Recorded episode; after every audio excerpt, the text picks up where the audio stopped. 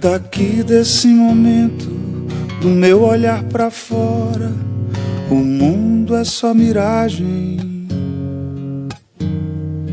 A sombra do futuro, a sobra do passado, assombram a paisagem. Olá, galera. Podcast em 45 minutos, começando sua edição de número 432, ao som de O que me interessa. Estamos ouvindo aí Lenine, mais uma música do novo álbum de Lenine, né? Em trânsito. E tá chegando a hora, né, Figueroa? Lenine voltando a se apresentar aqui no Recife, um show de teatro que é, Lenine pelo Recife nem, nem chega a ser é, é tão raro, né? É, no, no carnaval já é figurinha carimbada. Agora, Lenine teatro não é tão comum, né? E certamente é uma experiência da qual espero poder desfrutar. Estou ansioso, o pessoal lá de casa também está ansioso pelo show e tenho certeza que vai ser uma experiência que não só apenas, não só a gente, como todos os nossos ouvintes vão poder desfrutar em grande estilo, né? Isso, Celso. É, é o que você. Eu vou usar a palavra que você repetiu aí algumas vezes, experiência. Né? Lenine do Marco Zero, Lenine do Carnaval, em que você vê de graça, é um show completamente diferente de um Lenine mais intimista, um show de turnê, um show no teatro, pensado, com repertório mais delicado, que você pode, inclusive, é, mergulhar em canções que você nem conhece tanto. Porque o que eu gosto de show de teatro é isso. Um show de teatro você consegue prestar muito mais atenção na música. Então, às vezes, eu vou para alguns shows que, por exemplo, minha esposa que gosta mais do artista. Então, eu vou, não conheço algumas músicas. O cara acaba assistindo de fato a apresentação da música. Você observa com muito mais cuidado. E eu acho isso muito interessante, porque você, quantas vezes eu já, já saí de alguns shows com músicas que eu não conhecia, já indo pro carro, já procurando o Spotify para escutar. Então eu acho que essa experiência é muito legal. E você ter Lenine, que é sem dúvida alguma um dos é, maiores compositores e cantores dessa nova MPB, né? É, né? Como chama a moderna MPB, né? É. Que a, a, Nova Brasil chama. Que ele é de fato uma geração mais nova, apesar de que já está cansado aí, já está há muito tempo nessa mas é estrada. É, é, a, gera, é, é a mas. É a segunda, terceira geração ali, né? Mais, mais recente. E o cara, ele, ele tem um trabalho muito muito sólido, né? Segue gravando discos de inédita, com músicas inéditas. E... Sempre trazendo conceitos, né? Dentro de, seu, de, de, seus trabalhos, né? Essa música que tocou na abertura, ela é uma música das mais bonitas né, da MPB recente, uma música daquela que você, se parar para ouvir, você de fato fica é, envolvido com a, com a letra da música, com a delicadeza da música. Eu acho que isso é a essência do que a gente vai ver lá na sexta-feira. E detalhe, Celso, eu um código. No um código muito forte. Eu entrei no site da Eventim na sexta passada e cadeirinha colorida já tá já tá rareando, viu? Então assim, quem quiser o show, entra no site eventim.com.br, localiza o show do Lenine, porque o site da Eventim tem dezenas de shows no país de shows no país inteiro. Então você marca Recife, chega no show do Lenine e aí logo que você entra vai ter cupons promocionais você marca o podcast. Seleciona, tá? Seleciona o podcast, do lado escreve podcast 45, tem um espacinho para o código, e aí os preços já vão se transformar. Né? O desconto é de 45% para todos os ingressos. Você vai lá, escolhe seu assento e já está comprado. Então você já, depois disso, já está liberado para ir para o show. Então, corra, tá? Porque, como eu falei, sexta passada eu não vi hoje, sexta passada já estava bem adiantado o preenchimento do teatro. Bom, é, hoje a gente está recebendo aqui o nosso querido Diego Borges, né? Está participando da nossa gravação aqui em loco. Ele é, que a gente pode resumir a participação dele com uma palavra, mesa, né? Ele não apenas está na mesa de som aqui, está operando o programa, como o verdadeiro motivo pelo qual a gente tem, a gente tem convidado o Diego foi outra mesa, né? A mesa de botão. A gente pediu para ele trazer o campo de botão porque a turma tá nervosa, o dia tá chegando e a galera quer desenferrujar juntas. É isso, Fittipaldi? É isso. Agora cadê? Eu achei que ia ter o botãozinho aí, distribuído, as barrinhas, o goleiro de, de chumbo, só vi o campo até agora. E tu tem time, não é? Não, o time tá guardado. O time- A flanela, Você trouxe vai, flanela. vai, vai, vai fazer segredo, vai guardar o time até o dia do tá campeonato. descansando, O grupo, Ou- tá, Ouve esse barulhinho aqui, ó. o grupo é de veterano, meu amigo. Eita, porra! Eita! De novo, de novo. Não, chucalha. Aí eu chucalha. respeitei. Aí eu Chucalha. respeitei. Agora, só pra dizer, o meu time tá na, na bolsa ali, viu? Aí tá certo. Vai ter amistosinho quando terminar aqui hoje. Meu time é de veterano, pô. Os caras jogam desde Eu 1990 tô com um e grande problema. 91. Eu tô com um grande problema. É, meu time foi, foi sequestrado em 2009, 2008, quando eu me mudei pra Boa Viagem. Na mudança, levaram, deram o, o ganha e assim, nunca pediram nem, nem, Resgate. nem resgate. Sertãozinha, né? Ah, então foi a Coreia do Norte, né? Foi a Coreia do Norte, porque tá ligado que a Coreia do Norte fazia isso. A Coreia do Norte sequestrava atores que eles achavam interessante, atores da Coreia do Sul e de outros países. Sequestrava o ator, levava pra, pra Coreia do Norte, oferecia estrutura pro cara viver, tudo, mas tipo, bicho, seguinte, filme agora só aqui, tá, papai? O que fizeram com o botão do caso. Tem alguém jogando até hoje, né? Sequestraram pra não dar E nem outra- e outra- resgate. era, um elenco, era um elenco, era elenco, pô. Tinha principal- plantel. plantel bonitinho, tinha meus, meus goleiros, eu tinha mais de um, é, preenchido, caixa de fósforo preenchido com chumbo, com chumbo derretido, todo o papel contact ao, ao redor, bem, irmão, bem tratado, flanelinha. Agora, meus botões que eu tinha a vida toda deram um ganho que eu não sei o que fazer, não. Eu vou participar desse campeonato assim. Provavelmente eu acho que vou pedir emprestado a meu irmão. Bicho, É, fica tranquilo. Tu viu o tamanho da sacola de Fred ali, pô. Não, pô, mas não, veja. Como é, rapaz? É tudo contrato. Mas é isso que eu quero dizer, veja. Botão, botão, assim, botão é, segue uma lógica, segue uma lógica, pô. Assim, não quer dizer que ah, 10 botões, qualquer 10 botões é o mesmo time, não. Eu, eu Pelo contrário, eu já troquei Isso é igual a de videogame, pô. Isso é frescura. Entrosamento conta Tu demais. acha que isso é Tem que pegar o ponto. Tu acha que isso é videogame? Tem que Ó, saber o ponto é, agora. videogame, Deixa eu contar tem uma. tem Deixa eu contar. História de botão, tava falando de sequestro. Léo, meu irmão, o botão lá em casa era na família. Tios, primos, não sei o que.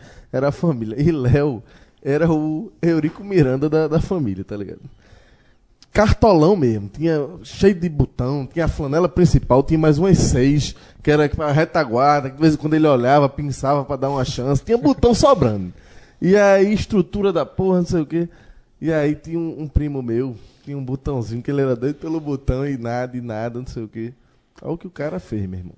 Giva era o motorista, da, um tio avô da gente, ele era motorista nessa época, né? lá em casa, trabalhava, não sei, o quê, ajudando lá a família. Aí teve um dia de tarde, ela Giva, vai na casa de Gegel. Eu vou dizer a você, chegue lá e pegue Pelezinho. Vai buscar Pelezinho, entrega- sequestrou o botão, pô.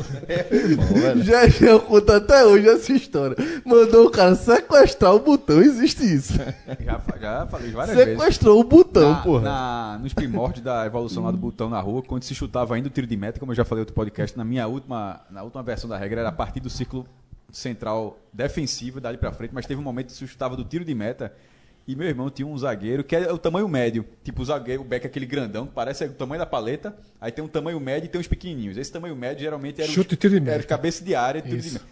E o nome do jogador era Brasil. É, que tem três camadas: verde, amarelo e verde, e o cravinho, com a, se não me engano, era azul. E, e a partir desse dia criou-se uma grande regra. A partir desse dia, se quiser ir no banheiro, leve o time. A coisa- Porque, porque meu irmão foi dar uma Hostil. mijada. Meu irmão foi dar uma mijada.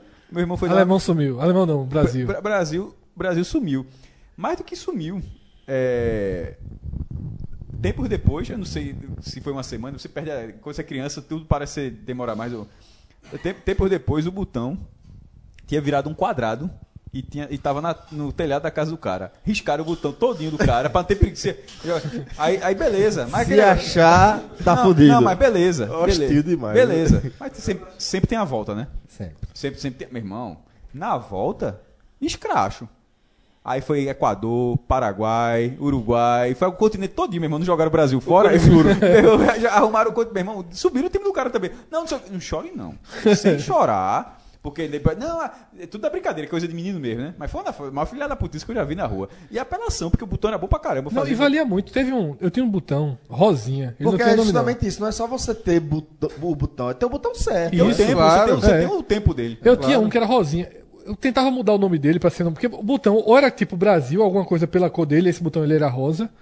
era um rosa transparente, ou você tenta colocar nome, mas às vezes o nome não pega. E nenhum nome pegou no meu, ele é tratado como rosinha. Isso já foi na reta final ali de eu jogando botão. E eu fui jogar, eu tinha dois lugares que eu jogava, na minha rua e na rua dos meus primos. Os dois moravam perto. E aí lá na rua dele tinha um cara, chegou do Japão, não lembro o que era, que danado esse cara tinha, que a turma começou a inventar de jogar beisebol na rua. Só que tinha uma casa específica que a bola não podia cair de jeito nenhum. Porque não devolviam, não sei o que, tinha um caixão, confusão da porra. E eu joguei a bola lá. A bola foi bater justamente nessa casa. E beisebol. é, e eu tinha que pegar, quem jogasse tinha que pegar. E eu, assim, nem era um exímio pulador de muro pra ir pegar, voltar sem o cachorro e tal. E tinha uma confusão. Aí meu primo disse: Ó, eu te tiro dessa. Agora, o preço é o jogador. Eu no aperto, no aperreio, cedi meu jogador. Toda a Agora, história de Fred com esse primo é uma sacaneada desse primo. não, não, esse foi eu. Esse, esse foi Paulinho. Detalhe: perdi o jogador, passei um tempo sem ele, só que ele não encaixou no time. É isso, Aí porra. Eu ia dizer volta. essa história agora, Deixa eu dizer a última pra completar. Eu tinha um botão Marcelinho, tá no grupo, vai pra esse campeonato. Depois o papai foi buscar de volta, que era o meu craque, fazia gol, tinha um ponto dele do meio de campo e tal. E Léo de olho. Não, esse aqui não tem conversa. Nunca quis nem conversa. Pra galera ver como é real, proporcionalmente, as negociações. Porque não tem essa que, não, seu jogador é o jogador dos seus olhos, é seu craque, não tem preço. Tem não. É feito o futebol da vida real, tudo tem preço. É. Então teve um dia que Léo É feita a vida. Léo entrou pesado, aí botou três botões lá dele que reforçariam muito o meu time. Botou duas barras, foi uma barra que eu tava pra- sem barra pra treinar.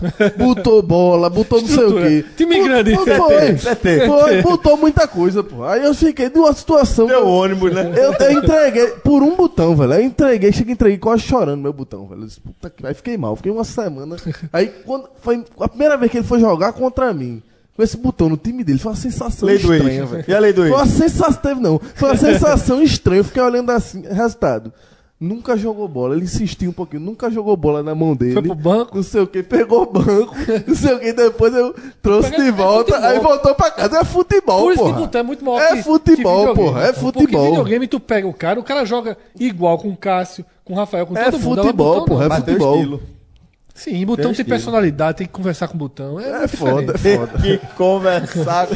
Bom, com essa frase a gente vai terminar esse, esse caqueado todinho. Não, com essa e frase fazer o stop. convite pra galera. Dia 4 de agosto tá chegando Podcast Experience, o torneio Bulgária de botão amador. Né? Isso, amador. Importante é dizer que é amador. É, o torneio Porque as Bulgária. regras são as regras da infância, nessa regra de Federação Baiana, que não toque não. É regra Bola, bola, bola pastilha. bola de disco. Você é É. pastilha, né? Bola Pelo amor de pastilha, Deus. é. Botaram um acordão um dia desse que. Não, botar Não, bola redonda, muda o time. Tinha pra- isso também. é, é pra se eu fuder, tinha meu time titular com bola pastilha e tinha o time titular Não, com se bola botar redonda. acordão, fudeu. Que aí já muda, já tem que ser jogadores maiores. É. Exatamente. E aí, galera, 4 de agosto tá chegando, Podcast Experience, um momento em que a gente vai poder, como sempre, desfrutar da companhia de vocês. É uma coisa que a gente sempre fica ansioso por esses momentos. E aí, vamos levá-los agora para nossa casa de acompanhar jogos de futebol, que é o Donovan's Irish Pub, lá na 17 de agosto. E um dia que eu tenho certeza, eu garanto, que você vai levar como uma das suas grandes recordações aí por um bom tempo. As inscrições, podcast 45minutos.gmail.com. Você manda um e-mail e diz se quer participar do campeonato de FIFA, do campeonato de botão ou dos dois. 50 reais, FIFA ou botão. E se você quiser participar dos dois, a gente dá aquele descontão de 20% Isso. e vai para 80 reais. Presenças confirmadas de Rosinha e Marcelinho. Não sei mesmo. Tem quantos botões tu tens aí? Sei não, tem que contar. Acho que vou ter que sertãozinho, pra sertãozinho, Tô- comprar um botãozinho. Tem tô- que criar uma nova geração. O bicho, o bicho não entra numa, numa, numa, numa operadora quando tá no shopping, mas a gente sair de Casa Amarela pra, Pra ir pra- pra, ir pra, pro Centro centro. da cidade Pra arrumar. O irmão dele foi, ele pegou Não é não, do é, é pra comprar pro meu sobrinho. Foi, foi, mas eu lamento muito. Agora que vocês falaram, chega, deu, deu uma tristeza aqui. Meu time era muito organizado. Muito. Agora, falando em tristeza, falando em alegria, falando em nostalgia, acho que cabe essa pergunta aqui, né? O futebol traz mais tristeza ou traz mais alegria? Tô, tô fazendo essa pergunta porque saiu aí uma pesquisa, né, em- eh, publicada aí pela Folha, eh, dizendo que o futebol ele acaba proporcionando mais momentos de tristeza do que de alegria para quem acompanha, para quem é fã de algum, de algum time aí, né? Depende do time, né? Rapaz, Mas tá a parada certo. é essa, a premissa é essa. A gente não tirando aqui. Torcedor do Barcelona, fica triste. Torcedor do Madrid. Eu acho do que, Real na Madrid. verdade, muda as, as Torcedor- perspectivas, né? Torcedor do Real Madrid e do Barcelona chorando é, é de um negócio assim que. É falsidade. É falsidade, é falso. É hipocrisia, O cara tá cara. chorando, cara tá chorando É hipocrisia. Assim, o cara tá chorando assim. Meu Deus, que- como é que, como é que acontece uma coisa dessa assim? Da cara, porra, não, não, Eu tenho aquela minha tese, né? Que o torcedor, ele se forja na, no sofrimento, ele se forja nas derrotas, ele se forja na tristeza. é, nas, na- os títulos, as comemorações, elas meio que são a celebração dessa relação intrínseca, dessa relação é, é, que é tão, tão íntima, né? E, e tão pessoal, tão particular com, com, que é entre o torcedor e seu time, né? Essa pesquisa, ela é da Universidade Sussex, né? Universidade, universidade britânica, e ela estudou o comportamento de torcedores ingleses e escoceses, tá? Mas não só na seleção, sobretudo nos, nos clubes. E aí a constatação. Na seleção era É, só porque tristeza, senão né? tava, senão tava explicado. Foi por isso que, quando eu fiz assim, ingleses e escoceses, porra. A constatação foi que a vitória de um time local tinha efeito positivo sobre a alegria das pessoas, mas que em escala muito inferior ao efeito da derrota.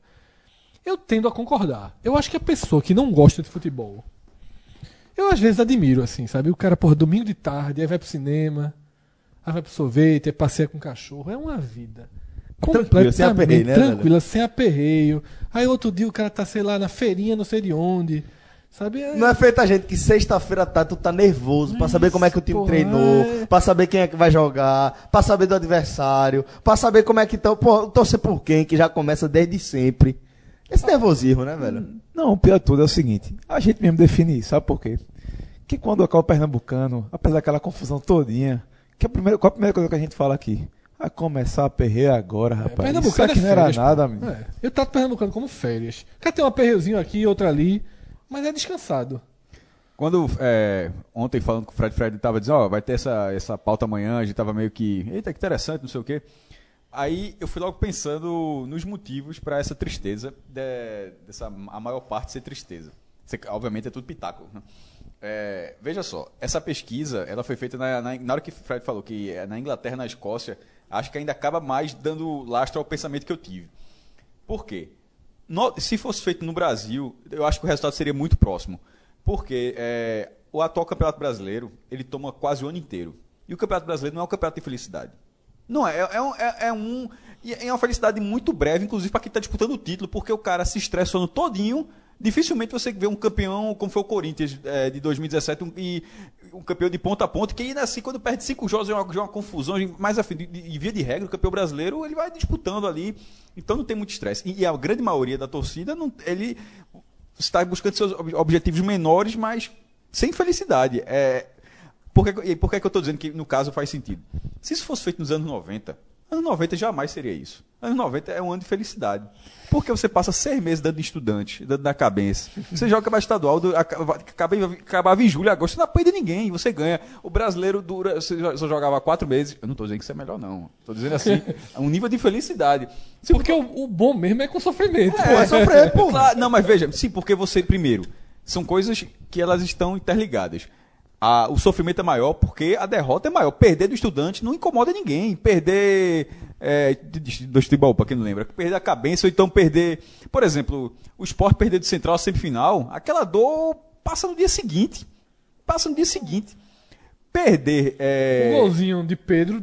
Não, vou dizer, a estreia. Martela não, muito pô, mais. Não, o 3x0 da estreia no brasileiro, já que, foi- já que são os dois jogos. Tipo, o Sport perdeu do Central na semifinal do Pernambucano e só voltou a jogar contra o América na estreia do brasileiro. A porrada do América é muito maior. Ela é muito, ela é, ela é muito mais estressante, porque ah, vê- vê- no Campeonato Brasileiro tem isso. Você perde aquele jogo, na primeira rodada, a turma caiu. Caiu. Até assim, ó, caiu, é a primeira rodada. Do Pernambucano. Até a rodada seguinte, É, até a né? rodada seguinte. Aí tem Pernambucano tem ano que vem, aquela, enfim, tem uma coisa muito diferente. Então, assim, é, A conclusão geral na primeira rodada foi cair. Caiu. E pode até, pode até ser que caia, mas turma rebaixou na primeira rodada. Então, assim, no Campeonato Brasileiro, é, onde 40 times, dos principais times, os que estão na Série C, Santa, Náutico e Remo, dos, do- dos principais, aí tem, também tem ABC, tem Botafogo, Eles podem aceder, mas, ou seja, é, eles ainda assim têm um calendário um pouco maior, porque querendo ou não, são 18 jogos. Mas de via de regra, eles estariam, no mínimo, na Série B e seriam pelo menos 40 clubes de massa que o, que o Brasil tem. E, e esses 40 clubes jogam de abril a novembro, dezembro. É, é fumo o ano todo. É, meu irmão, o sofrimento do Fortaleza. O Fortaleza é, fumo líder. o ano É, todo. é fumo o ano todo. É foda, pô. Bicho, é o Flamengo ser líder do campeonato. Tá lá. É, o- é o ano do Fla. Espera a Copa todinha pra voltar a jogar. 1x0 São Paulo. é, meu irmão, tá ligado? Não existe, porra. O Fortaleza, que era o time que tava de férias, É, esse, aí, tranquilo. esse aí já tá dizendo assim, meu irmão. É é melhor torcer pro Ceará cair. Porque é, já tá saindo do trilho. É, é foda. É muito futebol, é isso mesmo. Agora, sabe quem é o mais feliz? Porque assim, o cara que não gosta de futebol também não sabe o prazer da vitória e não sabe o prazer que é um gol num jogo que tá Maior, complicado. no jogo, no jogo que É. importa. Por isso que, por isso que eu tô dizendo que o brasileiro que faz essa diferença. É, a, porque é o explosão, jogo que é, a importa. explosão é muito grande. Então, assim, o cara que não gosta de futebol, que tá lá no cinema, vendo filminho, também não sabe a outra parte da vida, né? Que, porra, melhora os dias, as semanas e por aí vai. Agora, E, e também não, Melhor autoestima, pô. É. e não tem nada, eu acho que se compara assim, o futebol, assim, o momento de um gol no futebol é muito, é muito importante é. Alguns esportes, né, em alguns momentos ali você, mas é difícil, é uma sensação de explosão que você não vê em nenhuma outra área da vida. Qual é, qual é o momento É. que você tem um momento de explosão, como num gol importante do seu time de coração? É muito, é um momento muito feliz, específico. feliz mesmo. Sabe um sujeito feliz? O torcedor safado. Esse é o sujeito Esse é. feliz. Esse é Porque foda. esse gosta das vitórias, É. tá ligado? E caga Tá pra nem derrota. aí pras derrotas. Ri- Não tá nem aí. Então, assim. Brinca com os adversários do próprio time. Aí faz cartola. Ó, bri- bri- brinca com, Aí com faz cartola. os torcedores do próprio time. Ri, ri do se cartola. preocupa com Só cartola. assiste quando tá na boa. É. Vai pro estádio uma vez na vida, tira 200 fotos no Instagram. Torcedor safado é bom demais, pô. Ele pode falar isso, que torcedor safado não encara isso aqui, não. Não encara o podcastzinho, não. A turma que tá Não aqui. tem um ouvinte. É, a gente não. não, tem um ouvinte torcedor safado. Tem não, pô. Nenhum. Tem não. O cara não vem. O cara não, vem o cara pra não cá, vem. não. O cara não vem isso aqui, não. Ele não sabe nem o que é isso. Então, Não tem condições não, pô. Então, vamos, vamos tentar é, trazer aqui aquela, aquele debate de que o torcedor do Real e do Barcelona é, não sabe o que é sofrer, né? Vamos tentar trazer aqui pro Brasil. Tem algum torcedor aqui no Brasil que é feliz? Esse torcedor é feliz. Existe. O do Corinthians. Que, que eu tô- e por que, que eu falei do Corinthians? Porque é o que é o sofredor. Ele, ele, é- ele trata como apelido ser chamado de corintiano sofredor. Maloqueiro e sofredor. Maloqueiro sofredor. É, porque passou um jejum muito grande de Campeonato Paulista, mas que acabou. O jejum acabou em 77, 41 anos depois, ganhando tudo e quer pagar de sofredor. Não é, jovem. Me desculpe. Você foi em algum momento da sua vida e faz muito tempo, 40 anos, acontece muita coisa nessa vida, meu irmão. O, o Corinthians, campeão, campeão mundial. É... Até o começo da década de 90 ali. Né? Pronto, bicho, mas já são 20 Na década de 90 engrenou. Lucas, veja só, o- nesse engrenou. momento, de 71 pra cá, de 71 pra cá, o Corinthians é o maior campeão brasileiro, tem sete. Todos os títulos são de 1990 pra cá. Veja, no recorte de 71 ele é o maior campeão, só que todos os títulos dele são- é de 90 pra cá. Que sofrimento é esse, meu irmão? Não é. O do Fla, o do, o do Fla tem um. é, olha só. Ele sofre um pouquinho. Porque o Fla é do tamanho do Corinthians. E não, e não conseguiu acompanhar. Pelo menos não vem conseguindo até acompanhar até agora. Então o sofrimento vai Mas o Fly é muito afagado. não, mas, não, não, mas olha o que eu tô querendo dizer. Mas numa, numa dividida, o cara do Flamengo, o cara do Flamengo olha pro Corinthians vem de cima. O cara olha assim, o Flamengo tem mais, maior torcida, é o time mais conhecido mundial. cima? De cima. Veja, o cara entra no, no Museu do Real Madrid, já que a gente Nossa, falou, no Museu do Real Madrid tem duas camisas de time brasileiro, a do Flamengo e a do, do Santos. Tá lá, são as duas camisas de brasileiro, uma, de Zico e outra de Pelé. Então, assim, é um clube, um, um clube de mau nome, mas assim, que de 90 pra cá, foi atropelado pelo Corinthians. Tanto é que eu tô falando que são os dois que brigam pelo cenário nacional e o do Flamengo não acompanha o número de títulos. Então acho que pro torcedor do Flamengo é frustrante isso, porque quando você tem um nível de, de- de rivalidade desse tamanho, tipo, o do Flamengo não se importa se, se o Botafogo ou o Fluminense, ou o próprio Botafogo, eles são, são, são rivais estaduais, sempre serão, mas numa divisão menor. O, o Fla- o Flamengo ele, é ele tem uma amplitude diferente. E nessa amplitude diferente ele, ele, ele não tem felicidade, não. Ele busca essa felicidade ainda. E isso eu tô falando nessa escala altíssima. Na, na escala intermediária, ai meu Deus do céu. Aí a gente vê aqui no, no Recife. Nesse- o, nesse Santa Cruz, o que o Santa Cruz já passou nessa década, pô. Nesse Na última, aliás. que Tu tá falando de 90 pra cá. O, o Flamengo não é maior que o São Paulo de 90 pra cá, pô. Não, veja, em, em títulos o São Paulo é o maior do Brasil. É tricampeão mundial, pô. Justamente. Mas aí que tá. O do- mas o do, São Paulo teve um momento da felicidade plena. Nesse momento, bicho, os caras não ganham o campeonato. Pronto, o torcedor do São Paulo, aquele período ali, 2005, 2007, né? Nos últimos 10 anos só tem um título, São era, Paulo. Pronto, mas naquele período ali com, com, com o Muricy, aquele tri, era o torcedor do Real Madrid aqui no Brasil. Era, Era, era, era, era, ganhando Madrid. brasileiro e já ninguém mais nem ligava. Ganhando sem graça. Ganhando sem graça. Pra mim não existe torcedor feliz, não. No- nenhum no Brasil. Não. Eu concordo com, Não, com o Fred. também Sabe por tá, quê? tá Só escalando. safado. Não, Hã? mas eu acho que mesmo o torcedor do Real e do Barcelona, E já- eu acho que eles passam mais tempo sofrendo. Mas é porque eu acho que tem muito feliz. torcedor safado também, Real e Barcelona. Pra peneirar o verdadeiro. Não, então, então veja, falando do torcedor verdadeiro, tá? O torcedor raiz, o torcedor do, do clube dele. Mesmo o torcedor do Real e do Barcelona, eles, eu acho que ele passa mais tempo sofrendo do que comemorando. Sofrendo não é sofrendo com derrotas, né? O Real Madrid, o sarrafo muda, né? Mas assim, Você, mesmo no sarrafo alto, Qual o sofrimento? Em que momento tá sofrendo? eu, eu acho que o sofrimento é pela cobrança, tipo, é, o, ao Real Madrid não porque- cabe é porque o o cenário de você Real não ser campeão. Tá muito avacalhado, esse recente, né? Mas não é assim. Não, não é assim. O Real não ganha no, Champions Real, League pro Real, com Não naturalidade. cabe o cenário onde você não é campeão, certo? O Real é meio que para qualquer campeonato que o Real não dispute, diminui o Real é meio que o Brasil na Copa do Mundo. Pro Brasil é assim. Basicamente, para qualquer seleção do mundo, talvez é, com, com exceção de Brasil e Alemanha, se você for finalista da Copa, É. você fez uma campanha histórica que vai ser lembrada. Vice aqui não vale merda. Vice aqui não vale merda, pô. Vice aqui não vale absolutamente nada. Então, para o torcedor da seleção brasileira, assim que começa a Copa do Mundo, o sofrimento é muito alto. Você, porque assim, você não pode almejar nada diferente do título. E almejar o título, você sabe que até você chegar ao título, tem muito de imponderável que você enfrenta pelo caminho, que no esporte como o futebol pode lhe tirar o que- dessa, desse caminho que você busca, que é o título e somente ele. o que entendeu? acontece, e realmente isso talvez pese pra esse argumento de Celso dizer que não tem nenhum torcedor plenamente feliz, é que quando você fica absoluto, suas vitórias também valem menos. Exato. Então, o Real Madrid ser campeão espanhol, Mas o próprio clube desdenha. então, exatamente. Então, você passa a, a- a ter Por isso um que eu- nível de pressão. Por isso que eu tentar- não. por isso que eu queria tentar escalonar, então, qual seria o nível de dos mais tristes? E se, se é, o torcedor ele vive da tristeza muito mais do que da alegria? E falar nisso, é uma pena João não tá aqui nesse programa. Né? Isso aí que é maldade. Isso um é maldade. especialista. Mas tá tendo ano bom. Tá, mas o Space tá tendo ano bom. Tanto que, porra, tá de férias. Tanto tá de Olha só, férias. tá de férias. um especialista da arte da tristeza do futebol, é. Pois é, Mas de vez em quando é porque gosta, né? Então, né, que eu tô falando, tem um prazerzinho. Sim, de Os gostar times que ele escolhe por aí, Claro, o quê. claro, claro. Bom, mas tirando o João, qual seria o símbolo do torcedor triste? O, o torcedor do Central Raiz. Não, ele- o, o, o Raiz. O gordo, o gordo. Porque É o gordo. Eu e. Lucas, a gente, a gente esteve. o- É, o, o gordo da soparia. Eu e Lucas, a gente esteve lá na torcida do Central, na final do Pernambucano, tanto na ida quanto na volta, e, viu, e vimos torcedor do Central é, que vive o Central e ponto final. Não, não existe um segundo clube, não. Aquele torcedor, aquele torcedor é. Sabe por quê? É, é, aquilo é Porque- sofrimento. Porque não é torcedor de time pequeno. É o que, Lucas? É não. Vai dizer a ele que ele é time pequeno, vai chegar lá dentro e dizer que é se você traz time pequeno, ele não se sente. Aí sofre como time grande. Aí sofre um time Exatamente. grande.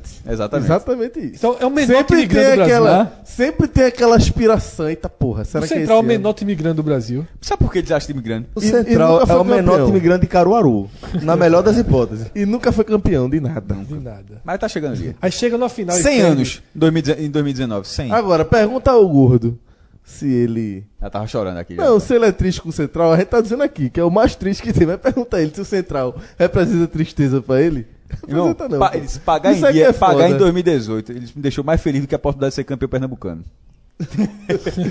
Ele chorou, porra, quando disse que não foi, quando disse que o time tava em dia, não sei o que, o presidente entrou aí, começou a falar do presidente, que esse clube tava esculhambado, tava as traças aí, não sei Isso o eu que. acho deprimente. Quando começou a falar, Eu acho esse deprimente. a lágrima, a lágrima desceu, meu Eu acho esse deprimente. Você emocionou. É, é você. Você eu, eu preciso torcer e comemorar alguma coisa. Eu vou comemorar o fato de ter entrado um dirigente que tá tratando as coisas com São seriedade. símbolo da Mas tristeza. realidades Esse É foda, Mas pô. essa é foda. Mas é porque esse é, um um amor dele, porra. Vocês foram turma- bem. São que a turma só fazia chupar até o caroço, fudeu Vocês o clube. foram bem. Vocês, vocês traçaram. Entrou um cara, Vocês, meu vocês irmão, encontraram sério. uma torcida 99,9% marcada por tristeza. Essa é foda. É A foda. final, a final da Série D ia ser, é, acabou sendo 13, que é o clube de tradição, mas ficou um triste ser Imperatriz e Ferroviário do Ceará, pô. Assim. E o Ceará, e o Central nunca passa da segunda Nunca fase. passa. né? É. Brincadeira, pô. Agora vamos falar dessa Série A aí, o campeonato mais importante do Brasil, que é, nessa 14ª rodada fez mais uma vítima entre os treinadores, Jair Ventura não é mais o técnico do Santos, né? É, o Santos que empatou por 0 a 0 com a Chapecoense, Sendo dom- basicamente dominado pela Chapecoense. fora de casa, né? Fora de casa. O resultado em si, você nem considera tão ruim, mas eu vi parte do jogo, a Chapecoense foi muito melhor que o Santos na partida. Impressionante, porque quem viu o jogo de Chapecoense com Bahia, viu o futebol que a Chapecoense jogou naquele empate, que foi o jogo anterior a esse.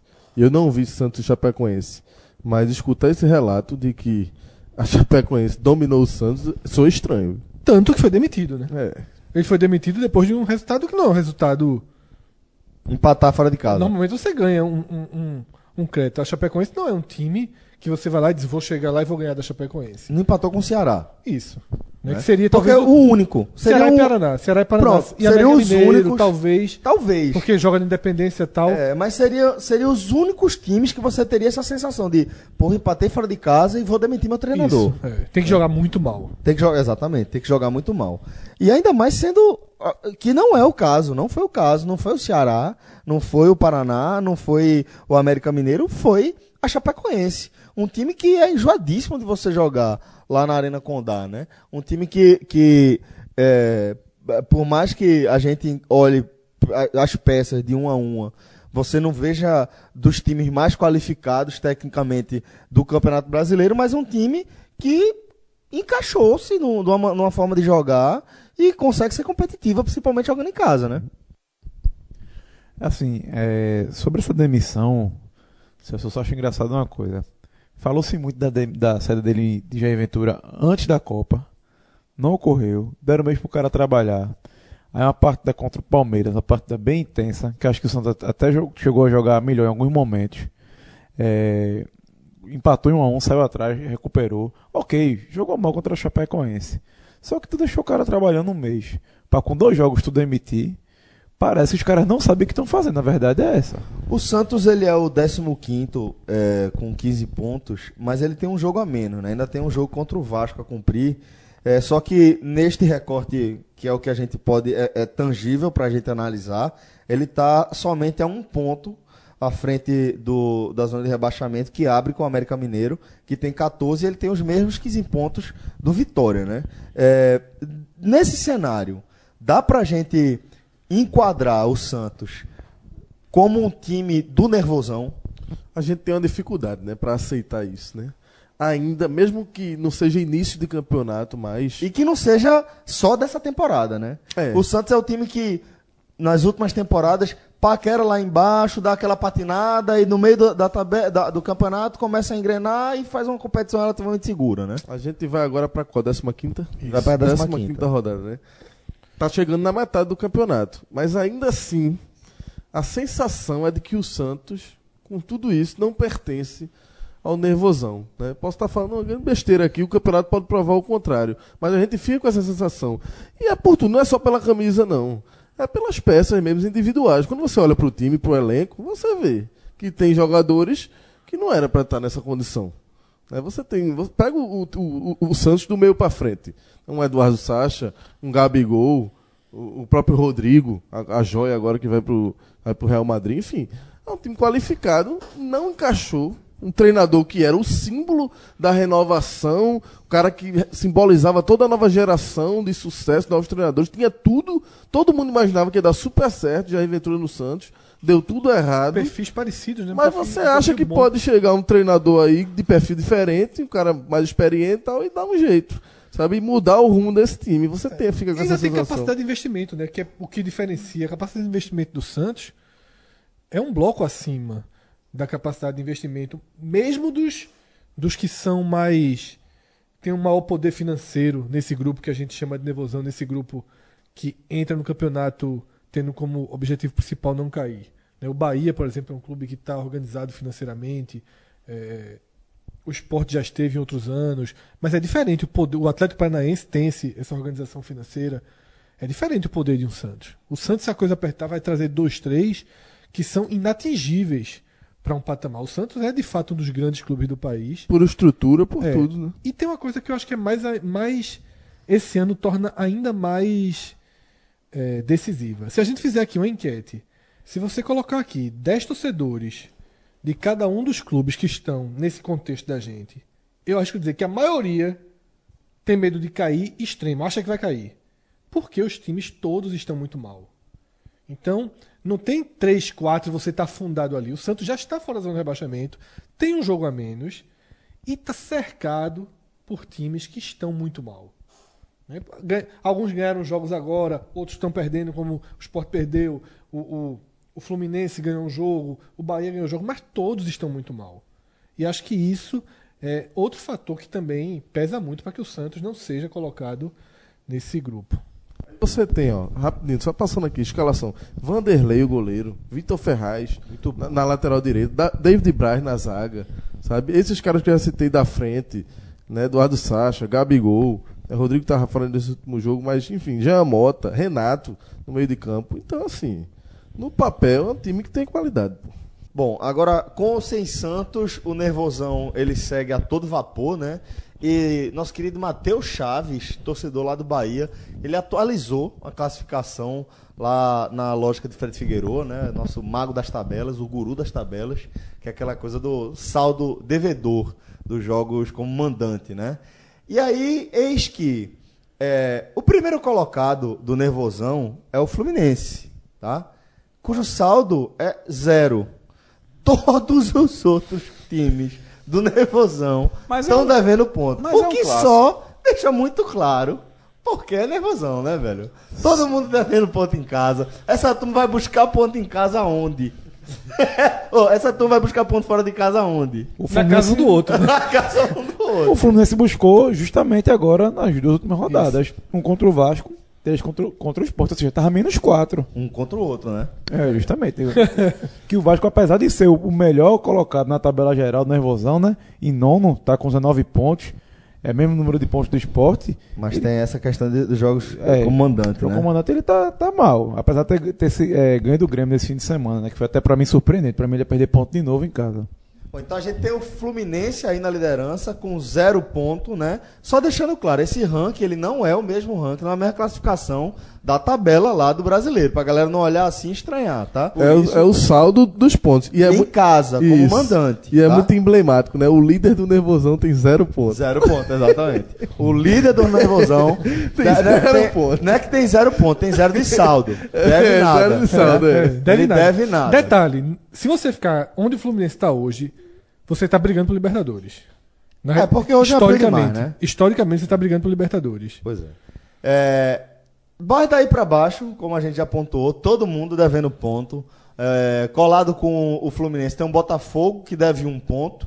O Sport vem na sequência, deve dois pontos. Depois é o Vitória, que deve três pontos. Ou seja, o Sport tinha saldo positivo até o jogo de domingo, né? Tinha. Perfeito, perfeito. É, a Chapecoense é a quinta e deve cinco pontos, os mesmos pontos de- do Vasco, que é o sexto. O América Mineiro te- deve sete, é o sétimo colocado. O Atlético Paranaense é o oitavo, deve oito pontos. O Bahia é o nono, também deve oito pontos. O Paraná deve 11, é o vice-lanterna dessa classificação. E o Ceará acumula lanternas aí, também no, no- na tabela de Figueroa, né? no método Figueroa de análise de tabela, com 13 pontos, de- eh, de- eh, com 13, devendo 13 pontos no, como mandante. É, né? uma característica aí dos três últimos é que eles já fizeram oito partidas em casa. Pesa ainda mais, né? É, eles teriam que ter, para estar zeradinhos, eles teriam que ter 24, 24 pontos. pontos. né? Então, é, quem jogou mais em casa, para esse ranking aí, fica mais difícil. Porque quando você ganha o jogo em casa, você não faz nenhum ponto, né? Você só fica no zero, né? Mais ou menos essa a, a, a lógica. Quando você ganha em casa, você zerou, você está cumprindo seu objetivo e tudo que você ganha fora, você vai somando. Bom, agora vamos para a classificação mais convencional, né? Classificação de número de pontos somados mesmo. Quem lidera o nervosão é o Vasco, que é o nono, tem 19 pontos, os mesmos 19 pontos do Sport, que é o décimo, só que aí perde para o Vasco no saldo de gols. O Fluminense, que lidera o ranking de Figueroa, ele é o décimo primeiro com 18, seguido do Botafogo com 17, do Bahia com 16 Da Chapecoense, que também tem 16, fecha a 14 colocação. O Vitória é o 16 com 15 pontos. Aí já na zona de rebaixamento, o América é o 17, abre a zona, abre o Z4 com 14 pontos. E o Atlético Paranaense fecha esse ranking aqui, é o vice-lanterna, tem 10 pontos somente, está na 19 colocação. E aí a gente fecha nervosão. Então, calma, não estranhe, né? Não esquecemos dos Não clubes. esquecendo ninguém, não. É porque tá faltando as Minardes. Mas a Minar, as Minardes são as Minardes. Mas O Paraná, por exemplo, é o 18º, está na frente do Atlético Paranaense. Mas a gente acredita que em algum momento O motor vai. o motor da- da- vai, vai ligar o real de cash que tem. Vai fumar, Furacão. vai fumar. Vai, vai dar, vai dar aquela fungada e passa o eu Paraná. sou, eu sou pró Paraná aqui, eu sempre fui contra isso aí. Inclusive, a campanha do Paraná nesse momento tá mostrando isso. Mas, Vai crescendo. Tá, tá. Tá Minardona. Quem tá de Oxe, Minar, tá, clássica, o preta. parece que tá meio Minar. Mas enfim, Preta. tem um detalhe assim que a gente tá falando na lista da classificação, que o Vasco é o primeiro do, do Nervosão, tendo um jogo a menos, que é um jogo da terceira rodada com o Santos. E nessa próxima rodada, que agora vai ter brasileiro no meio de semana, né, o Vasco não vai jogar também. Porque o, Atlético, Para- o jogo seria contra o Atlético Paranaense vai ser só em 29 de agosto. É, vai ter uma rodada extra nesse 29 de agosto. Aí o que acontece? Aí tu fala, ah, o Vasco vai então cumprir o jogo com o Santos? Não, o Santos vai jogar na rodada. Então o Vasco vai ficar com dois jogos a menos na classificação. Porque o Atlético vai jogar, se não me engano, com o Penharol na, na Sul-Americana. E o Bahia também, o jogo inclusive é seria Ceará e Bahia. Também foi jogado para o dia 29 de agosto, porque o Bahia vai jogar contra o Cerro do Uruguai. Então, assim, nesse momento, o nervosão ele acaba ficando ah, é, com essa quantidade de jogos faltando, vai- talvez seja mais interessante mesmo olhar os jogos em casa. Porque no, no número de rodadas tem dois jogos a menos, e no caso do Vasco, é, são dois jogos contra dois times que estão brigando lá embaixo. O Santos é um Santos que a gente não bota nessa briga, mas que querendo ou não já são 14 rodadas e o time é 15 colocado. Cássio, essa minha classificação não é, toda, não é à toa, não. Isso é um guia de crise, pô. Eu não desenvolvi ela do nada, não. Isso aqui tem a ver com o tema Tem- inicial. é a alma do nervosão, isso aí. É muito dia de tristeza e tensão. O cara desenvolve. Aquilo ali é o termômetro. É termômetro. Você sabe, você sabe como você tá Exato. olhando ali. sabe- veja, veja o lado bom. Veja o lado Perfeito. bom. Aí o nervosão, o esporte tá com menos dois, né? Apanha do Vitória e Flamengo muda nada. Volta pro menos dois. Segunda-feira que vem. Segunda, numa crise do cacete. Continua Numa crise do cacete, tá menos dois ainda. É, é, é o Nervo Fire aí. Mas você joga 4x0 no Maracanã. Nem- não, não muda. É, Ou seja, pode, pode, pode ficar tranquilo, o esporte tá congelado. Congelado. Na verdade, o que ele pode acontecer é. é- ele só, ele só, só, só, vai ganhar. Sério, só veja, velho. Numa rodada onde o esporte provavelmente perderá dois jogos, o esporte só tem a ganhar. Porque ele não cai por Nem menos quem dois. ganha as duas. Não, não, não. Se ganhar ganhar, é, é, feito- o tenista. é. Cássio, Cássio, é feito o tenista que não jogou o, esse, o torneio do ano anterior. Ele só vai somar ponto, É. não tem como não, perder não ponto. tem, não desconta. Não tem como perder ponto. Não, É porque não, se não ganhar, desconta. troca, né? Eu, mas, mas aí que tá. Eu acho muito interessante essa metodologia de análise e classificação justamente por isso. Porque o Campeonato Brasileiro é um, ele é um campeonato de 38 rodadas. Né? E a gente percebe as variações que dá, principalmente ainda nesse, nessa primeira Sim. metade da competição, de um jogo. De, que, a, a- a variação de, de- de classificação que dá, que, que três pontos é, proporcionam, entendeu? Então, o fato de você estar jogando em casa, que é onde de fato os, times conseguem somar mais pontos, velho, é- eu, acho, eu acho que é uma, uma- um, um método bem fidedigno mesmo de análise de situação real. Celso, são times que historicamente somam muito pouco pontos fora de casa. Exato. essa é a base do. Por exemplo, nesse momento, o Fluminense somou 8 pontos, o Sport 7, o Botafogo 5, o Vitória 5. Veja depois como eles somam pou- poucos pontos. O Vasco somou 3 pontos, o Atlético Paranaense 3, a Chape 3, o Ceará 2, Paraná 1, América 1 e Bahia 1. Então, assim, são times que raramente a gente tá com 14 rodadas e o Bahia tem um ponto fora de casa. A gente tá com 14 rodadas e a Chape tem 3 fora de casa. Então, assim, por isso que os jogos em casa têm peso triplicado para essa turma. Porque para conseguir somar ponto fora é um, é um parto. Olha só, galera. é, depois dessa parada da Copa do Mundo, né? A gente teve duas rodadas. Três clubes perderam, perderam os dois jogos, né? Esporte, Botafogo e América Mineiro. O esporte, obviamente, a gente vai se aprofundar mais no debate sobre ele mais pra frente. Mas dá pra gente pontuar que essa, a- a- as quedas de rendimento desse trio aí, Esporte, Botafogo e América Mineiro, é, é do- das coisas que mais chamam a atenção pós-Copa do Mundo? É, o esporte, de certa forma, é uma adequação à sua realidade. A gente vai comentar isso mais pra frente. O Botafogo também. tá? O Botafogo, eu já tinha comentado antes que pra mim tinha muito mais ponto do que futebol apresentado ali nos 12 primeiros jogos. E essa queda do Botafogo também se agrava com o fato de que a gente debateu aqui no áudio guia de ter escolhido um treinador que me parece que, na melhor das hipóteses, vai precisar de um certo tempo de readaptação a algo que ele nunca foi adaptado, porque no futebol brasileiro, Marcos Paquetá só comandou o Havaí. Então.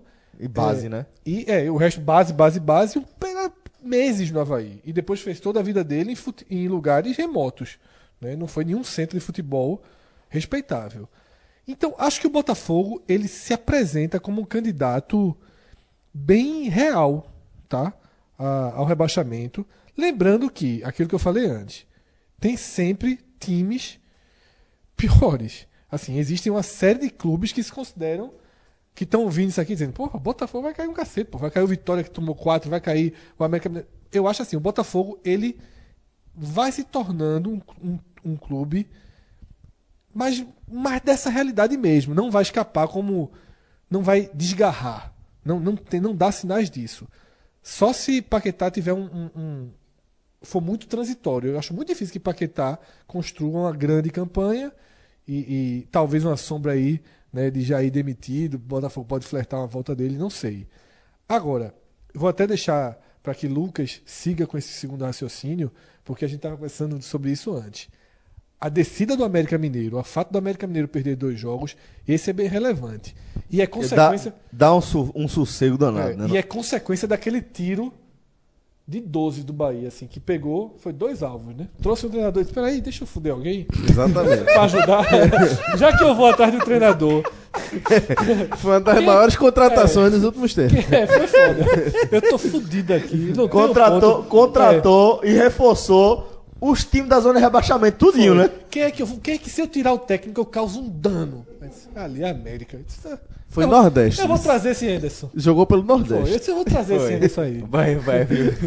Porque é isso, né? O América, ele deu um... Botou a, muito a América. chegada do América. O, o América começou brasileiro assim. disse, Exatamente. Oxe, rapaz, é isso aqui? Exatamente. Vou, brin- vou brincar, vou brincar. Aí arrumou um pouquinho, tirou o treinador, meu amigo saiu do trilho. Saiu, saiu do trilho, ó. Que entrou, entrou. Entrou na zona de rebaixamento dessa rodada, né? Quatro derrotas nas últimas cinco rodadas. E é, é aquele negócio. O América Mineiro, sem apoio, meu amigo, é grilo no estádio, viu? É grilo, e é, é, meu irmão, é grilo e mosquito. Não, tem, não vai ninguém, assim. Não tem, não tem, meu irmão, o América, porque o América começou levando O grilo dá azar e o mosquito faz barulhinho, né? É, isso é, é, meu irmão, é, é coelho, assim mesmo, não tem mais nada. O, a- cara América- tava onde mesmo? Em Carneiros, foi? Já tá em Porto. Como é que tá a situação do cara? O cara em casa, Não, mas grilo. quietinho com, com o Bento. Esse uma Acabou, ele lapada agora. patenteou, foi grilo pra falar de grilo mais não. Patenteou. O e-mail do cara é João Grilo, pô. Não. Grilo repórter. Grilo, Grilo repórter. Grilo É repórter. ridículo isso, pô. Não, pior é isso não. Pior é mandar isso pra FIFA. e a FIFA responder. Pior é a FIFA dar credencial, né? Que é isso, cara. A um Quem e-mail tá mais errado disso tudinho é a FIFA. FIFA. É a FIFA. Desmoralizada. A FPF, não, a FPF não, é aquela do jornalista daqui. Chegou a dar, a CDP chegou a dar credencial à criança. Mas a FIFA tá mais demoralizada. E dá Tá, cara chamado Grilo Grilo. Repórter. Grilo Repórter é é credenciado pela FIFA. Sim, então assim, no caso do América, meu irmão, o, o América, se entrar nessa fase de largada, é ninguém no Independência. Então assim, teve um começo muito bom, mas nesse momento virou o candidato que a gente imaginava. Ele teve um começo bom, aquele tre- esqueça os 3x0 no esporte, porque passou por cima do esporte, um esporte muito ruim, é, e que deu uma melhorada depois daquilo. Não tinha como ser tão ruim daquela forma. Mas o América ele conseguiu ter um pouco de consistência. E nesse momento, eu não sei se é apenas oscilação. Talvez seja a briga. Tava bem em casa, pô. Tava chato lá no, no começo do campeonato, tava chato lá na Independência. E assim, é um respiro, né? um ponto em Pra. Bahia, pra Vitória, pra Esporte. Ceará eu não vou falar ainda, mas pro, pro, pros três qualquer que não nordestinos. seja o Ceará. Porque É. como o Ceará é lanterna, o Ceará tem uma vitória no campeonato. Entrando Ceará, América, o Paraná aqui que vocês estão achando que vai fumaçar em algum momento. Tem três. Na prática, Veja só, é, tirando o Ceará, certo? Exceção feita ao Ceará, já que é o seu programa aqui feito no Nordeste. Mas que pra quem Na tá fora. prática, a turma tá torcendo mais contra o Atlético Paranaense do que pelo próprio time. É? É, é isso que eu ia dizer, Fred. Mas, Fred, Fred, Fred, mas é exatamente esse o ponto. Você olhando a zona de rebaixamento. Isso é torcer, pô. Ó, Isso é a torcer, zona de pô. rebaixamento nesse, nesse ponto, quem tá em cima, do 16 pra cima, e quem é do nervosão, certo? Do nervo, Sim. nervosão do 16 pra cima. O cara olha essa zona de rebaixamento, o cara pensa assim. Canalizar energia negativa, assim, o que tiver de energia negativa é canalizar o Atlético Paranaense, porque o resto, o resto é raiz. É. O, re- O, o resto é o seguinte, o torcedor do América, eu tenho certeza, mas é absoluto. O cara olhou assim agora e disse. É foda. Tudo de novo, né, meu irmão? Viveu aquela ilusãozinha, começo do campeonato, ele agora tá. É foda. Não, mas- não, mas- agora é, é nosso campeonato, nossa vida é essa, É, mas, Lucas, Já tá, ele já tá, já aceitou. Tá, já a toalha já tá aqui, ó. Se ele aceitar. Mas, cara, é foda. é assim, Não, não, porra. aceitar- mas é assim. Mas, é sobe e desce. O meu ponto é o mesmo, seguinte: esses três aqui, esses três, nesse momento, são três clubes que não tem tanta força. Ele pode, pode até eventualmente sair, como o Paraná já saiu, como o Paraná continua brigando, mas pra quem tá, quem tá fora, porque, por exemplo, quando a gente diz que tava Cruzeiro e Santos, você sabe que eles não vão ficar ali. Essa é a diferença. Pô, o Cruzeiro não vai ficar ali, já tá brigando pelo título. Total. Quase Mas- enganava Então, ano. então quando você. Não, nesse- no início desse campeonato. Sim, é. Quando você olha esse Z4, o cara. Hum, tá formado. O cara, o cara, o cara olha assim, ó. Quem tá fora, cara, tá formado. Encaixou, encaixou. O torcedor do América, o torcedor do América, a sensação do cara, sério mesmo. Entrou na zona fechado, pela- cara. Família Z4. Não, chama mas ninguém, não entra é porque ele tá falando da América. Eu tô falando de quem não é América. Quem tá em cima tá disse, meu amigo, veja. é se, Não, não, se o. Atlético Paranaense não se organiza, é isso. É isso. É isso. E é, e é o que o Fred falou. Eu não preciso nem pontuar. eu não preciso nem po- pontuar. É essa turma que pregar, meu irmão. Se essa, turma Essa turma pregar. aí tem acabou. potencial pra não chegar em 19. Não, ó, as pode... a turma vai escapar com 20. A turma escapar com Aí é foda. A turma vai escapar com 20 aqui. Eu sei não. Mas nesse momento, Mas sério. esse Z4, poucas vezes. Porque o at- o Atlético tá com a catinga, meu irmão, muito grande. Ah, a catinga que o Fernando Diniz deixou lá. Foi um estrago irmão, muito grande. É o Rastenberg. Aquilo- a definição de João é. é, Toquinho, é toquinho, fumo. Nossa, que toquinho fumo é muito boa. meu. que lapa de fumo, vice. Essa foi foda. Agora, o torcedor do América, imagina a sensação do cara. Primeira vez que o time entrou na zona foi essa, né? No campeonato, né? Sim. A entrada na zona, o torcedor. Ele acusa, porra, o golpe. Jogaram- acusa o golpe. jogaram lá, viu? Jogou ainda não, mas acusa demais o golpe. É diferente. É aquele carrinho na Fórmula 1, pintado de vermelho. É Pintado de vermelho ali, colorido, vermelho, azul, aí raspou no guarda-reio. Quando a turma via era preto por baixo. Deu merda, né? O cara É faz, uma deu minadezinha, é merda. uma minadezinha pintada. E agora? eu sei, tá, não tá entendendo não, pô. É uma minadezinha pintada. Quando arranhou assim, a turma disse, "Ih, rapaz. É aquela vez que a turma vai Bota de lado. É, Bota de lado e Celso, passa. é aquela vez quando o cara vê o carro, é só moça. Cara aqui, ó. A massa. É só a massa, é né? só, vai- só massa o carro todo dia. Pode botar um imã ali que não pega nada.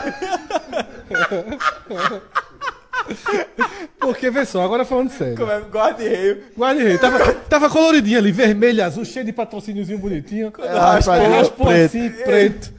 O piloto chega e ficou triste. Parecia uma telecena, tu arriscando aqui.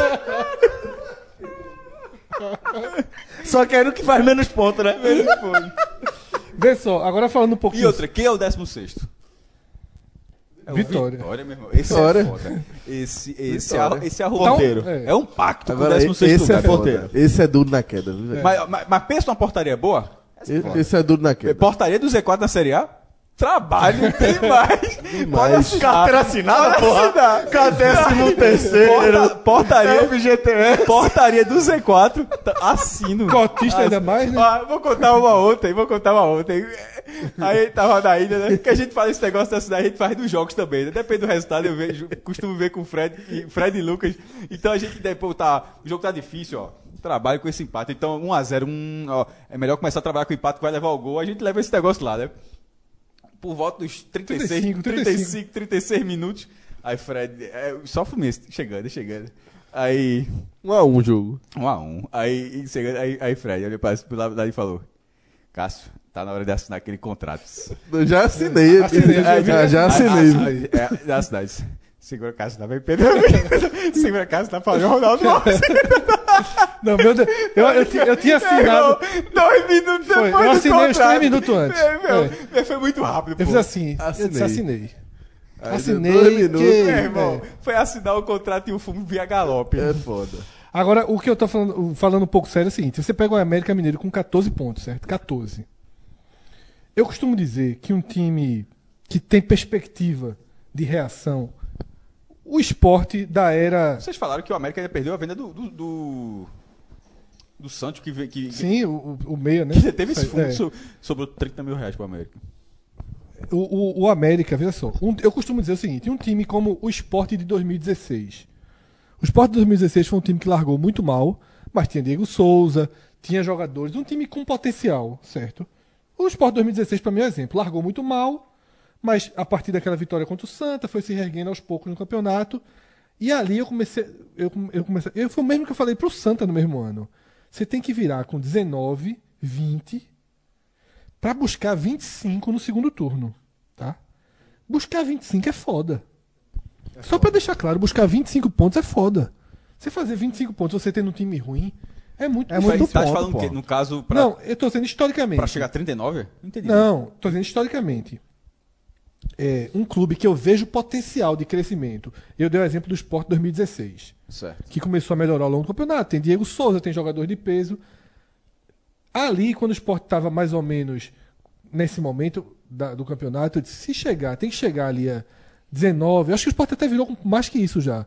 19, 20 pontos, 21, para você ir buscar 25 no segundo É porque o turno. que justifica isso aí é o seguinte: você, você fazer mais pontos na, na segunda metade do campeonato do que na primeira, justifica pelo fato de que os times que estão lutando contra o rebaixamento, eles não desligam motora nenhuma, né? Os times que, que eventualmente podem entrar na marola, eles, eles dão uma oscilada que acaba Mas você facilitando tem que ter um- um- um- algum potencial para extrair isso para extrair, exato, exatamente. Então, esse time, esses times eu digo, não, você pode buscar. Mas o América Mineiro, que hoje tem 14, se ele conseguir, nos cinco jogos que restam, duas vitórias, que é muito pra ele, tá? Que é muito pra ele, mas pode conseguir, virar com 20, ele tem que buscar 25. Meu amigo, é ponto pra buscar. Considerando a quantidade de pontos anormais que ele fez pra chegar nesses 14 no início do campeonato, porque ele chegou nesses 14 faz tempo, né? Tipo 13, 14, ele tá nessa. Então, assim, ele é um candidato muito real. Ou ele reage imediatamente pra virar com 22, 23, faz três vitórias aí, pra tentar fazer um segundo turno igual ao primeiro, ou essa é muito a característica de- dos- dos- das Minardes, assim. Você imaginar uma- um super segundo turno é muito difícil. E para os clubes médios, né?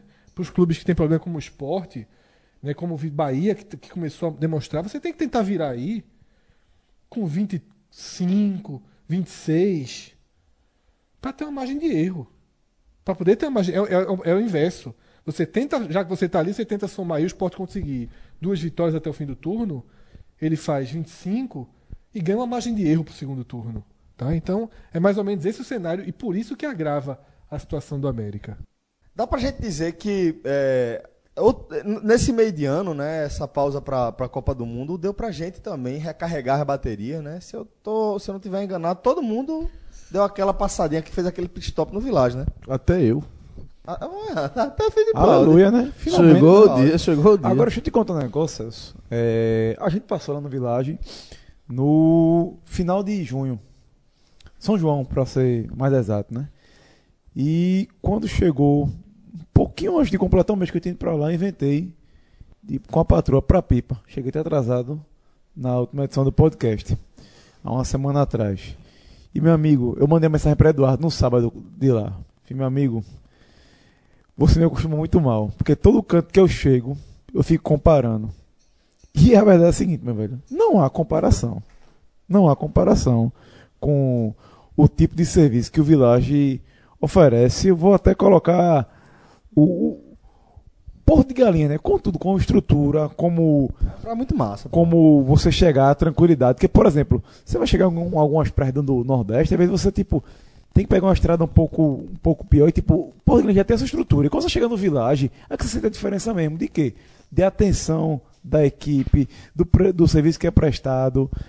Eu acho que Lucas, que foi o último da- de nós a estar lá, foi o cara que, se, que assim, sentiu isso de vez, né, Lucas? Estrutura e, e muito bem cuidado, né? Chama muita atenção isso. Não bastasse a localização, o tamanho do hotel, tu- todo esse aporte que tem, mas o cuidado nos mínimos detalhes, assim, o requinte que eles têm, né? Que, porra, quem tem criança, velho, é brincadeira, assim, a programação de todo dia, a coisa lá, porra, teve um dia lá que era o- os super-heróis, aí chega lá mesmo, super-heróizinho fantasiado, os pirraias ficam, botei até uma foto no meu Instagram, a carinha deles, dos pirrainhos, assim, olhando pros super-heróis, sabe? Aquela carinha, aquele olhar mágico, então assim, pra, pra o adulto não pode fazer tanta diferença, pro menino aquilo ali é magia, pô. Aquela vila brincante ali, com essa programação, e assim, aí pros adultos, pô, aí você vai e tem algo proporcionalmente parecido. Vira referência pra família. Vira referência de momento de alegria, de momento de felicidade. Momentos especiais, né? É, você, você passa, você passa a, a, a ser um, um sentimento comum àquela experiência de você ir pro Village. Porque você sente que você se sente bem cuidado, né? Isso. Bem cuidado, assim. Então é isso, galera. vilageportodegalinhas.com.br. A gente lembra que agosto está chegando, então as tarifas vão ficar ainda mais atraentes. E com o nosso código, o código mais do que raiz, o podcast 45 lá do Village, meu amigo, fica imbatível.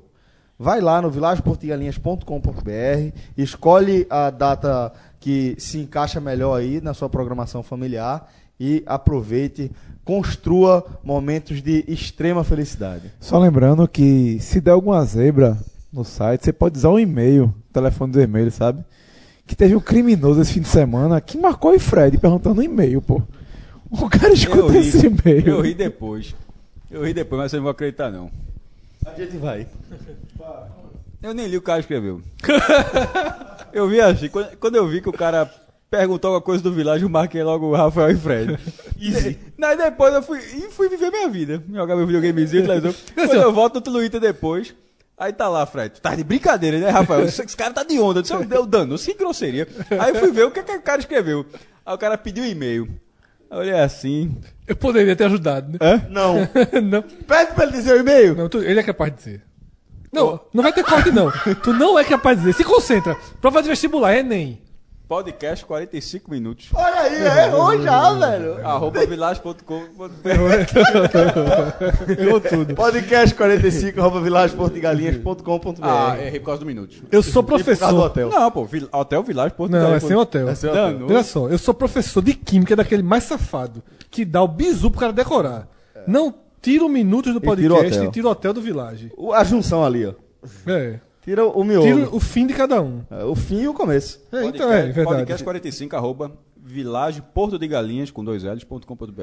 Ai! Puta que pariu, depois de Village com dois anos. L's, Porto e Galinhas com L só. Você já turma finalmente Ou seja, percebeu o cara sempre melhor- gravação. Foi melhor indicar vocês. Foi. O ideal é você decorar agora o e-mail. Bom, galera, é, o esporte tem um ponto dos últimos 12 disputados, né? Tudo aí sob o comando do técnico Claudinei Oliveira, que chegou no esporte dando aquela cara diferente, é, que é habitual, né, da chegada de novos treinadores, dificilmente acontece diferente, né? Sempre dá aquela injeção de ânimo que acaba promovendo algum tipo de mudança na postura do time e acaba rendendo desempenhos diferentes. Mas eu lembro que, em relação a Claudinei, a gente fez uma associação imediata à competitividade que ele havia conseguido dar à equipe do Havaí e de como eh, o esporte era meio que um upgrade do Havaí. Era um Havaí reforçado tecnicamente. E que, assim sendo, o esporte tinha de fato a expectativa por uma- um, um campeonato brasileiro um pouco menos nervoso. Nervoso, claro, mas um pouco menos nervoso. E aí a gente vai para esse recorte. É um piloto promissor num carro melhor, né? Exatamente. Outro chassi, Exato. outro exato, motor. Exato. É um piloto perfeito. É um piloto promissor num carrinho melhor. Aí você vai, bom, vamos ver para onde é que vai. Faz uma boa corrida, faz outra, você faz, bom, Engrenou. Fast lap. Fast lap, né? Mete um fast lap aí de repente. Aquela É. vitória no Palmeiras, né? E aí, de A repente, volta mais a rápida na rodada. Esse recorte de um ponto nas últimas quatro rodadas. Já dá pra gente dizer que Claudinei começa a jogar pressionado, começa a, a botar o time em campo pressionado. Eu acho que não. Eu acho que ainda não. É, Até pelo trabalho que ele fez até a parada da Copa do Mundo foi muito consistente. Sobretudo com as peças com que tinha à disposição. É, eu acho que estão muito mais em débito com o Claudinei. O esporte necessita de reforços. Precisa de, de um elenco, precisa de peças. Já, Claudinei tá, tá meio que no limite ali. É claro que ele tem a sua parcela, que o time tem que render mais do que rendeu nessas duas rodadas. Mas o saldo geral, tem que olhar para o saldo. O saldo dele ainda é muito, é muito positivo. E Oficialmente menos dois. Mas eu considero menos É. dois positivo. mas é positivo. e assim, é, o grande. Agora, o grande problema é isso, né? Assim, o esporte, isso que vocês falaram, um ponto em 12 já significa. Eu não vou dizer que o esporte já, já vive uma crise, mas vem sempre aquela história do espiral negativo, a sequência longa de resultados sem vencer. Isso tem sido uma constante nas campanhas do time no Campeonato Brasileiro, então já fica de orelha em pé. É como se ele já tivesse, o redemoinho já tivesse entrado ali. E tem que sair rápido. Tem que sair rápido dessa situação. Tem uma oportunidade aí pra frente, mas eu não acho que é ao ponto já de pensar em trocar o trabalho do treinador, não, tá? Eu acho que o treinador tem que buscar soluções e soluções muito sérias porque a gente viu nesses dois jogos. É, Eu acho que esse é o caminho, Lucas. Primeiro, também não, não vejo Claudinei pressionado, ainda que ele tenha tido duas posturas pós-jogo que mostram um treinador fora, Derrapou. fora do eixo que deveria estar. Que, por O sinal, é. é. uma coisa que também foi fora da curva porque vinha sendo Claudinei. Porque É. vinha sendo um cara extremamente coerente e feliz, inclusive nas suas entrevistas coletivas. Isso. Foi a mãozinha no ouvido, quando a torcida chamou ele de burro e reclamou. E detalhe, não foi nem em larga escala. Alguns torcedores chamaram, ele veio com a mãozinha no ouvido, desnecessário. Mostrou uma irritação, ou, ou se mostrou vulnerável à, àquela condição irritabilidade mesmo. Eu achei bem desnecessário o gesto dele. Eu achei mais grave a É. coisa do gramado. E a questão do gramado, assim, você desvia um, um pouco a foco da derrota. Total. Se sou aquele treinador que tá Eu acho- brigando contra a realidade. E outra coisa, eu achei meio oportunista. Porque É. assim, o primeiro tempo o esporte foi superior ao Fluminense. E não era o mesmo gramado? E não é, porque Aí eu- porque o gramado só, só, só valeu pro segundo tempo? só pra bola. Só Concordo por com causa de uma bola? É, e só pra bola. entendeu? Então, assim, Ele mesmo elogiou É, o primeiro isso, tempo. é, oportunista. é, tem insistido na tese de que o time está indo bem quando joga com, com esses cinco homens, como ele recolocou no segundo. Ou seja, ele, a gente gravou o telecast antes da entrevista coletiva. E na coletiva ele explicou aquela substituição que a gente achou absurda, a saída de Felipe Bastos. Dizendo, não, a busca foi ofensiva tal. Isso ainda se soma com a entrevista que ele deu. é, analisando só a chegada de Jean, né, o lateral esquerdo, dizendo que Jean chegou, mas que é muito verde ainda. Parece que ele começou com. Porque assim, quando ele reclama do gramado, ele tá criando um escudo pra atuação dele, mas tá jogando uma porradinha pra cúpula do clube. Sim. Que deixou o gramado ficar daquele jeito. Quando ele fala que o único reforço foi Jean e é um cara verde, tá dando porradinha na do Sim. grupo. Então, assim, é aquilo que o Lucas falou. Ele ganhou 19 pontos, se viu em condição de, dar, de se firmar um pouquinho e tá dando uma peitada. Diz assim, ó. Não vou deixar que venha só pra mim, não. Eu acho que é, eu acho que ele sentiu que deram uma rasteirinha nele, É. né? Porque assim, além dos problemas salariais, não pagaram o que prometeram dentro da parada da Copa, não chegou jogador, sabe? E o gramado, vamos estar nesse É. pacote aí, o gramado ainda estava naquele estado, assim. É, ou seja, no final, no final das contas, a gente roda, roda e vai sempre chegar no mesmo problema. Assim, é, a de. Pô, meu celular caiu aqui. É, a questão de Claudinei, concordo com o que o Lucas falou. Porém, acho que a culpa, a culpa maior na verdade, é dele nesse momento, a, na a mudança de postura dele.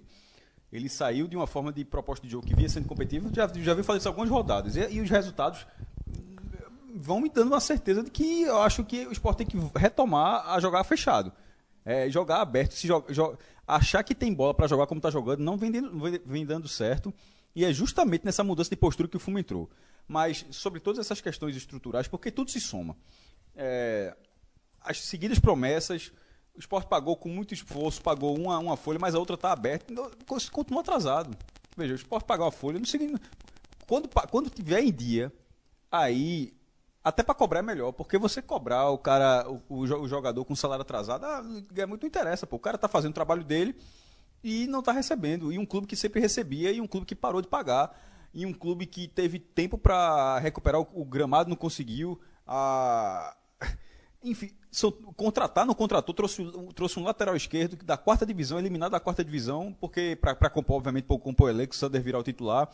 É, outras peças, é óbvio que precisa de um primeiro volante. Por, é, na casa, está falando da culpa de Claudinei na partida, mas se o Sport tivesse um volante de, de qualidade no banco, a entrada de Marlon poderia ter sido em outro momento do jogo. A saída de Felipe Baixo, já que ele estava amarelado, já que ele podia estar tá cansando, já que ele podia não estar tá dando mais conta, de repente, na visão do técnico, mas que se colocasse um, uma peça para fazer a mesma função. Talvez ele, ele, talvez ele não tivesse aberto tanta equipe como ele abriu, mas ele não tinha essa opção. Então, assim, o esporte é, é uma soma de problemas que o treinador, o treinador acaba virando mais um no momento em que ele inventa. Porque eu acho que eu, eu acho que ele tem a parcela, eu acho que ele tem essa parcela de de ter tido. Fred, Fred já falou isso várias vezes, foi a questão do Luxemburgo. Quando teve tempo para treinar, buscou alternativas e as alternativas, na verdade, viraram os planos virou o plano principal. E o plano principal não vem dando e certo. Teimou, né? E Luxemburgo, o esporte caiu muito. Luxemburgo teimou. Pela teimosia eterna. E o treinador, ele eu, vem eu, dando. Eu acho, eu acho que o Claudinei já, já, já. Detalhe, eu acho que o Claudinei já está na categoria teimoso. Já, nesse, nessa, é. O recorte é pequenininho, mas ele, te, ele fez isso antes do último jogo, foi para a Copa, testou, voltou, não deu certo esses, jo esses jogos contra Vitória e Flamengo são jogos.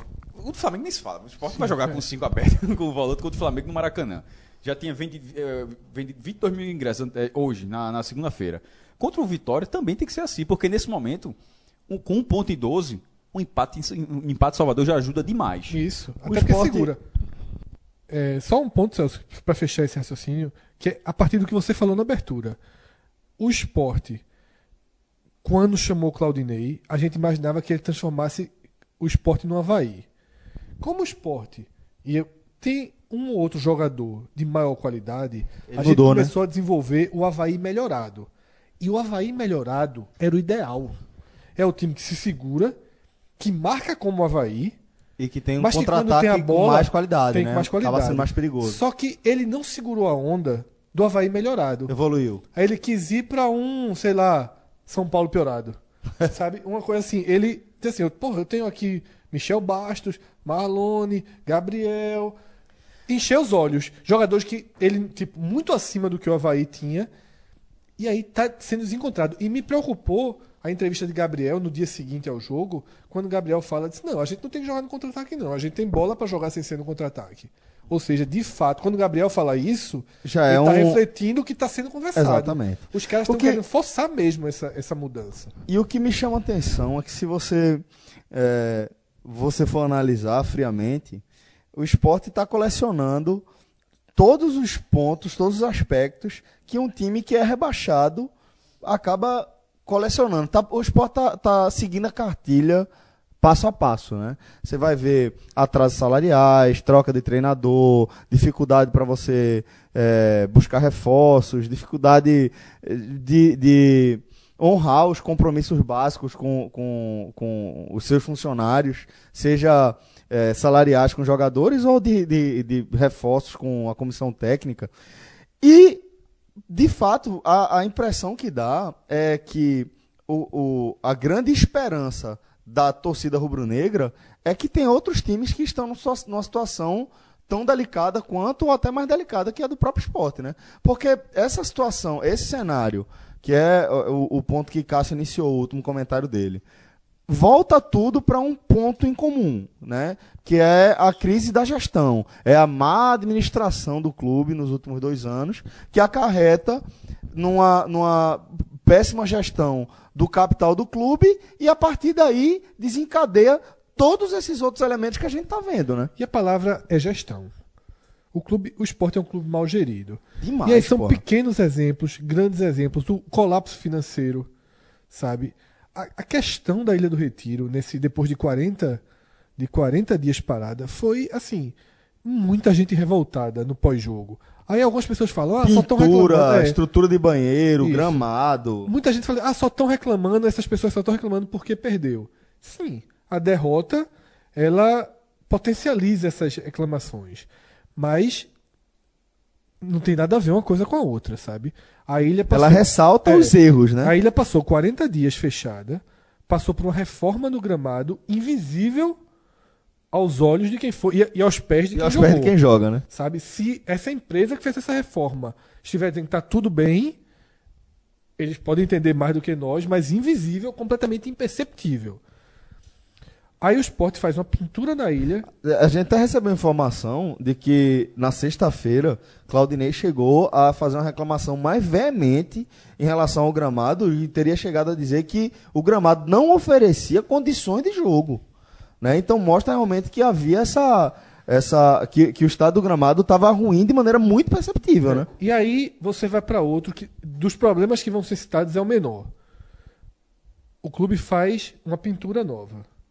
Faz uma eleição, bota stand, não sei o que, tudo legal. Você vota e aprova a pintura. E aí Cássio fez o post corretamente. Aí vaza uma foto bonita da pintura de longe. Você aprova uma pintura que tem um leão que pega praticamente a arquibancada frontal inteira. Uns três quartos da arquibancada É. frontal. Aí, É de, de, de ponta a ponta. é, o leão é exatamente. é- Não, dá uns três quartos que eu tô dizendo. Eu, eu acho que ele não encosta no- na ponta Isso do. é. É besteira, Enfim, preciosismo. que, que você olha, ele fica como se fosse o escudo, cheio, né? Aí faz um leão pequeno, Perdido. perdido, uma coisa horrível no meio da arquibancada. Veja, é, eu não achei feio. Ele não é mal pintado. Não, veja, É. não eu, eu- eu particularmente não achei feio. A proporção é que tá errada. É, né? exato, veja, é, exatamente. Eu, eu- perdido. não vejo- Desproporcional, é perdido. Eu não vejo, eu não vejo, eu não, eu não vi problema assim na execução da pintura. No traço, no traço. Não, é ok. Mas não é o leão que se foi aprovado. O leão tem um terço. O leão tem um Tem que terço da pegar a quininha ali daquele pontilhado que tem ao, redor do leão, esticar para um lado, esticar para o outro, aí fica tudo certo. É, mas são detalhes, por exemplo, a- a- a- as curvas, a- as pinturas atrás da- das barras, elas ficarem diagonais, que não são as diagonais do projeto. Pro- Assim, é diferente. É, é- é isso que eu falo. Isso, é- isso tem, tem alguma coisa a ver com gestão? Não, E não- mas- E não é só Arnaldo, Arnaldo Barros, Não, não, porque é. tem gente pra isso. Assim, você passou um projeto pra uma empresa de pintura do estádio. Você vai vendo o leão ficando daquele tamanho, não tem ninguém que diga, ó. O projeto foi aprovado, era esse aqui. E aí eu trago. Bicho, pra- vai dar é, merda. E eu trago pra algo mais, mais grave, que é a situação das cadeiras, como vários proprietários de cadeira fotografaram. Cadeiras imundas, cadeiras quebradas, Enferrujadas. enferrujadas, que é um perigo pra Mas criança. o esporte vai ter que passar pelo processo do, do Náutico. Eu acho que o Santa Cruz fez de forma gradativa, bem lenta, mas também trocou várias cadeiras do, do Arruda, do setor de cadeiras. E o Náutico jogou tudo fora e comprou é, mais de 3 mil, inclusive ampliou o setor que vai ser com as sociais. As do esporte, elas são. Elas têm mais de 30 anos, que elas são na ampliação, quando aquele setor, ele só é até metade, é o famoso degrau gigantesco que tem lá, né? Que é porque o setor de cadeiras é até ali, até, até mais ou menos metade do setor, aí ele foi ampliado. E aquelas cadeiras estão lá metade, há muito tempo. Então, assim, é, tem uma coisa chamada vida útil. A vida útil se esvaiu. ali. Sobretudo quando a manutenção. Não existe. É isso que eu tô dizendo. Aí os caras estão revoltados com razão porque pagam taxa de manutenção e claramente o dinheiro não tá indo para manutenção. Aí o banheiro, tá? Banheiro da frontal, os banheiros da frontal. Faz algum tempo que eu não frequento a frontal, mas os relatos são de que a coisa tá deplorável. Bar em situação deplorável. Na social, durante esses 40 dias foi feita uma reforma do banheiro. O banheiro tá mais Tá, tá um bom banheiro, em tese, assim, no que tá reformado ali. Só que a reforma não ficou pronta. E as cabines estão sem porta. Alguém foi lá no estádio, na sexta-feira antes do jogo, fez assim, ó, gente, é o seguinte. Porra, o banheiro, a reforma não acabou. Estão sem porta. Uma porta safada custa 70 reais. O clube não pode vestir o seguinte, ó, a gente vai receber 3 mil pessoas aqui, Nesse setor. nesse setor, domingo. Pelo menos aquelas cortinas. pô. É. Vamos dar um jeito dessas 3 mil pessoas poderem usar o banheiro se precisar. Tá Porque, só, porra. a gente faz uma festa na nossa casa para receber 15 pessoas. A gente se preocupa em deixar a casa bem. Certo? Se você for seu aniversário, você vai receber 15 convidados. Fred, é pior. É pior que isso, não é isso não. É assim, você vai, vai dar uma festa na sua casa, vai cobrar ingresso para as pessoas pagar, para é. as pessoas entrarem. Porque não é Perfeito, só é verdade, venha para é. minha casa e eu vou Pessoas que já oferecer lhe pagam. tudo para você. E essas são as pessoas- pessoas que lhe pagam e que vão lhe pagar mais Mais. para frequentar o, o evento que você organiza. Aí você faz assim: Não, não precisa dessa porta, não. O cara que fez isso faria. Eu quase usaria a palavra no verbo certo, mas eu vou, vou aliviar. Ele faria o número 2 sem porta. O gerente. Ele fez, né? Não, Ele fez meta sem porta. é. ele, ele faria. Ele faria sem porta. Arnaldo Barros faria sem porta. Eu Na não- social. É, Eu não Senta eu, lá, Arnaldo. Eu, eu não faria sem porta. Senta eu lá. não faria sem porta. Faz- eu preferia, Arnaldo, fazendo sem porta na social do que fazendo onde ele tá fazendo. Então, assim, o cara que pensa pra ele mesmo tem que pensar pra todo mundo. Se ele faz assim, ó, eu, eu sou gerente de patrimônio, sei lá o que, do esporte, o cara que decidiu que não precisava de porta. Eu faria numa boa aqui, diante de todo mundo mijando, eu faria aqui cocô numa boa, sem porta. Beleza, então deixa sem porta. Mas eu tenho certeza que ele não faria sem porta. Então, se ele não faria, ele não é melhor do que qualquer outra pessoa que vai pro estádio, não. Não é. Então, ele tem que oferecer o mínimo. Uma pessoa que sai de casa, Celso, Ele tá Pra vendendo aquilo ali, público, Fred. Isso é o setor de sócio. Ele está vendendo É. pra aquilo, qualquer lugar Sócio. para qualquer lugar público. Eu sabe o que eu acho errado isso ele tá vendendo? Veja só.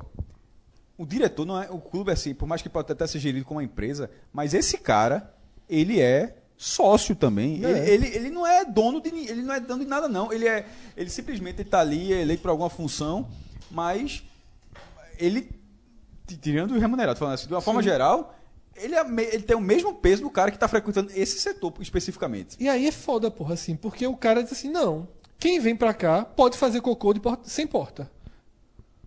Como é que alguém toma uma decisão dessa, bicho? Isso é muito grave, pô, isso é desrespeito. Eu não tenho respeito mínimo à privacidade. Sabe? É a condição básica. É o que o Lucas falou, pô. Cortina, velho. Um tapume provisório, uma porta daquela de madeira de tapume provisório. Ou então vai em qualquer. Eu não vou nem falar que o vice-presidente do clube é Gustavo do B. Porque esse aí tem 500 portas em algum lugar. tem 5 mil portas em algum galpão dessa cidade. Mas assim, bota uma porta. É uma porta safada. Custa, De banheiro, de pô. banheiro, pô. Que Custa é aquela que, que aparece do tornozelo pra baixo. É, não custa nada. O cara preferiu não colocar. O cara preferiu não colocar. É assim. Aí o torcedor. Aí o torcedor que vai pro estádio e tem uma experiência muito ruim. Agrava. Como é que tu chama o cara pra ir pro próximo Reflete. jogo contra a Chapecoense? Aí, aí, aí, é onde, aí vem aquela, aquele argumento, né? Que você apresentou no começo. Ah, não, tá reclamando porque perdeu. Velho, se tivesse ganhando, se tivesse com outros resultados, se tivesse com tudo, isso virava piada. Isso virava qualquer coisa, isso passava despercebido. Seria um desrespeito. deveria. Não Não deveria, deveria. é, seria um desrespeito, mas o cara faz parte do sacrifício histórico do futebol. O cara se corta. Eu já fui pra jogo quando era mais jovem, que eu era criança, que o cara me cortava na arquibancada e se faz assim. A gente é, é- quantas vezes não já, não já é, é, literalmente mão no cu na vida em estádios pequenos. Torcedor mas isso- sofre. é, mas isso acabou, porra. É o tema desse programa É, aqui. Isso acabou. Porque, sofre. sabe por que acabou? Porque tem jogo na arena. Exato. Porque tem jogo na arena, porque o cara tem acesso a qualquer coisa. A qualquer coisa, sabe? Um carnaval. Essas festas de carnaval que se faz. Não tô nem dizendo festa, por exemplo, festa cheia, que a gente patrocina, que faz para 10 mil pessoas. Altíssima qualidade no banheiro. Mas qualquer bloco hoje que faz uma prova de carnaval se preocupa em ter um banheiro químico, sei o quê. Acabou a fase de, de, de selvageria. É, a ideia, a ideia que passa é, é, se o time tivesse vencendo e a, a- essa, é, fosse igual, igual, mas Sport tivesse vencendo, tivesse numa situação é, onde ele não tivesse somado somente um ponto das últimas quatro rodadas, né? Não passaria ao torcedor a impressão de que o clube não está nem aí para ele. Ia ser um erro, né? É, seria um erro. Seria um erro, ó. Os caras estão trabalhando certo. Tá os tudo cara- em dia. Tá tudo em dia. Tá tudo ok. Isso aqui Foi um Foi lapso. alguém, É. alguém deu, alguém faltou o trabalho desse dia, alguém deixou de passar um recado pra alguém, alguém deixou de falar, ei, vê lá se as É. portas chegaram, Exatamente, qualquer coisa. é. Mas como, como você se sente desrespeitado como torcedor a partir da atuação do time? Esse é o contato básico. Né? Atuação sente e cenário total. É, cenário como um todo. é. Em colapso e Isso, tal, porque exato. a atuação é reflexo disso muitas vezes. Perfeito. Você vai ver a atuação, o nível técnico, as dispensas, a falta de contratação, é, você vai ver a troca de treinadores, os atrasos salários, tudo. Esse pacote. Quando você enxerga isso, o, o- o seu, você como torcedor, automaticamente, você se sente desrespeitado. O clube, essa gestão, não está, me, não está me respeitando enquanto torcedor. A partir daí, pode contar com a má vontade do torcedor. Você vai contar com a má vontade do torcedor. Isso é porque dá a ideia de que é, é, é, vo- parece que pegaram. E é engraçado como não tem jeito, tanta gente defendendo Arnaldo Barros. Mas é, é, as, as pessoas pegaram essa coisa de só tá reclamando porque perdeu, como se fosse a justificativa para ok, eu posso fazer merda. Eu rece... eu, Celso, uma das mensagens que eu recebi foi assim: Porra, o banheiro passou por uma reforma e tá reclamando. Porra, tá sem Exato. porta. Passou por uma reforma e entregou desse jeito. Exatamente. Essa é a questão, Isso- porra. isso é uma Tu situação- quer me dizer agora que o banheiro passou por Era uma melhor reforma? antes da reforma com porta, né? Pronto.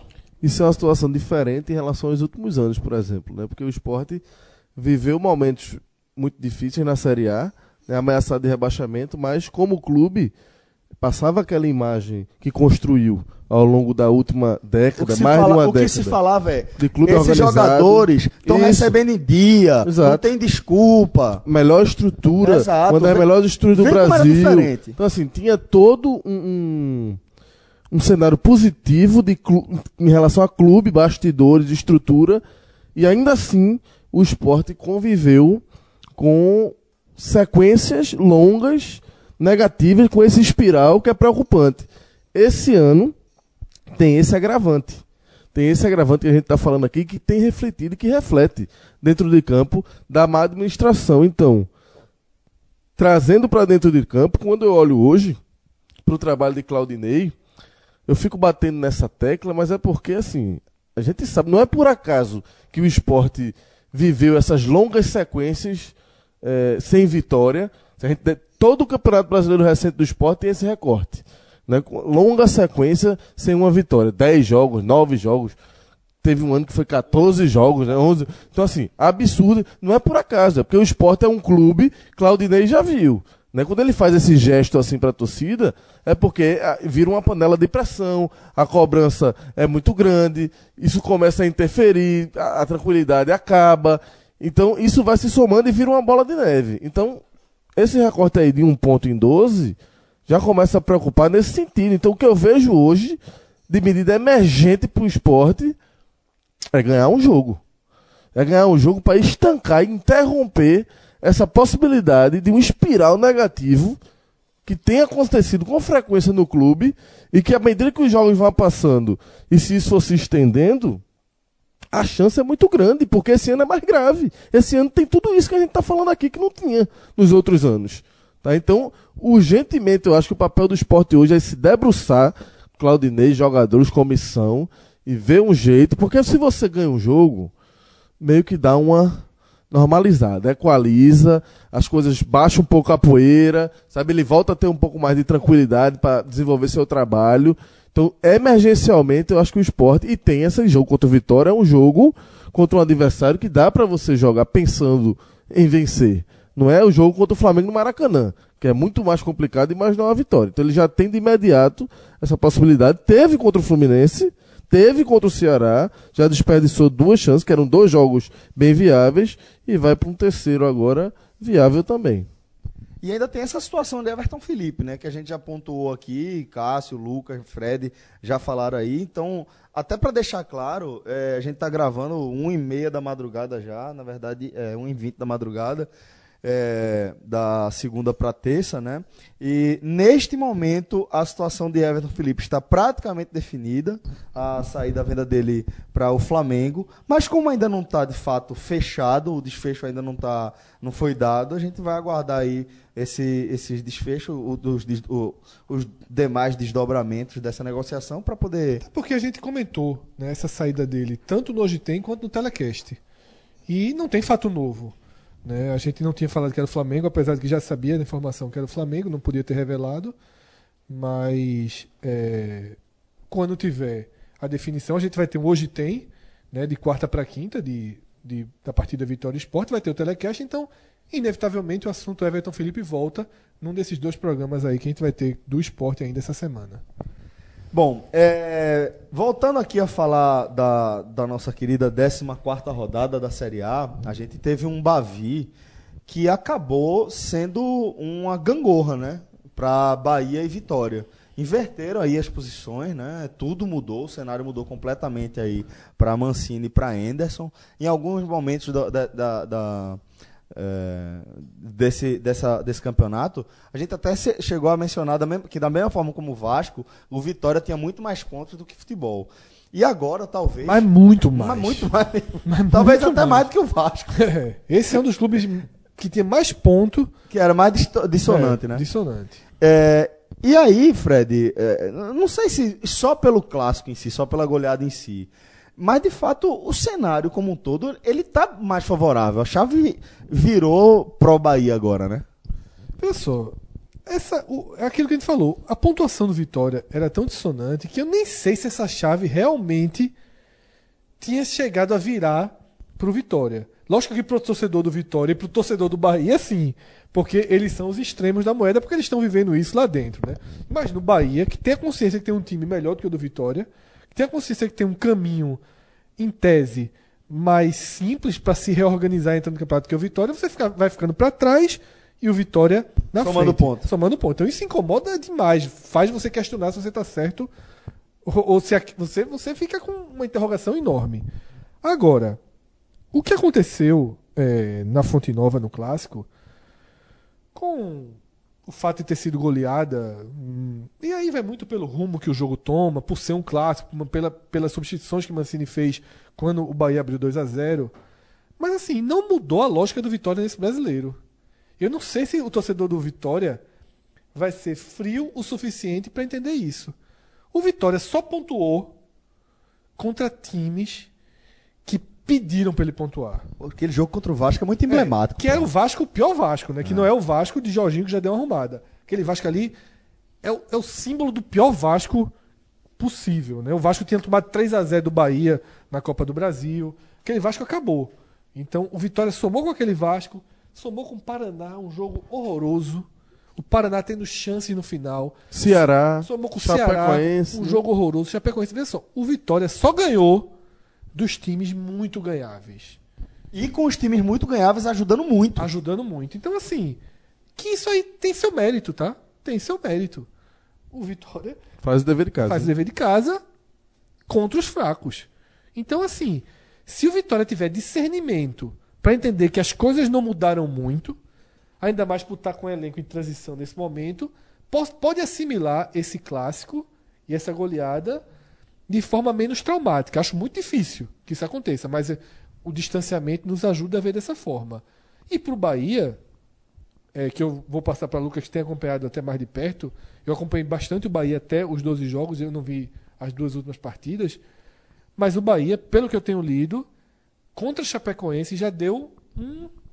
Já deu um sinal, já deu um sinal. E, contra, e agora, uma goleada dessa, Consolidou, né? você já sabe que, tipo, encontrou um caminho. Até porque, com a entrada de Gilberto, Anderson Moreira foi muito é, feliz em dizer assim: opa, se Gilberto tá aqui, Edgar Júnior vai voltar para dele.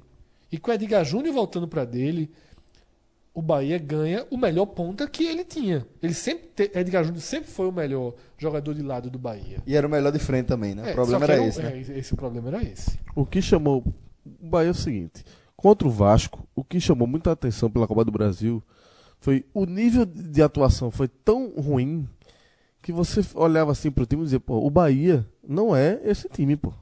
É um time que tem potencial, porque já mostrou nesse- no brasileiro, você sabe que o Bahia joga muito mais do que aquilo. Então revoltou a atuação, mas muito mais por uma situação pontual. Não é que o time fosse ruim daquele jogo. O Bahia foi um covarde. E já na partida seguinte, contra a Chapecoense, apesar do resultado ter, ter frustrado, ter sido amargo, o jogo estava construído, o Bahia jogou melhor, fez 1 a 0 já na reta final, tava com a vitória na mão e cedeu o empate. Mas tirando aquela frustração do torcedor, a análise fria já mostrava um sinal de evolução. A gente falou isso no telecast, eu gravei com, com o Cássio, acho que com o Celso também, ou foi com o Rafa. Mas enfim, é, já via que tinha esse sinal. E que e a gente até no Hoje Tem também conversou sobre isso. Se Anderson soubesse tirar proveito daquilo, e os jogadores também, seria um ponto a mais de confiança para se, se traduzir no clássico contra o Vitória. É porque o time de fato já tinha dado uma resposta depois, é bem verdade, de uma sequência muito ruim. Porque antes do jogo contra o Vasco, o Bahia já vinha numa draga desde a Copa do Nordeste, semifinal, final, a derrota para o São Paulo correr, então já vinha é, num momento muito ruim. Mas assim. Onde foi que a chave girou? Esse jogo contra a Chape, negativamente ou positivamente? Positivamente. Esse jogo contra a Chape foi o sinal positivo, foi o primeiro. Foi o primeiro. Vinha uma draga. Vinha o, o jogo contra o Vasco, apesar da classificação, foi motivo de extrema preocupação para o torcedor do Bahia. E vai para o jogo contra a Chape e o time tem um comportamento que jogou melhor. Jogou melhor, jogou para vencer a partida. Ainda que não tenha feito uma grande. Mas estava com o jogo na mão, botou 1 a 0 e deu aquele vacilo ali no final. Uma chegada a Chapecoense levou um gol. Mas já tinha demonstrado um sinal de reação. Que com o Enderson, a grande preocupação era essa. O time não respondia com o Enderson. E aquela foi a primeira resposta. Foi para o clássico e aí vem pela primeira vez, um jogo de fato convincente sob o comando de Anderson Moreira. Aí, para mim, isso é um marco. Aí, isso é um marco nesse sentido, sabe?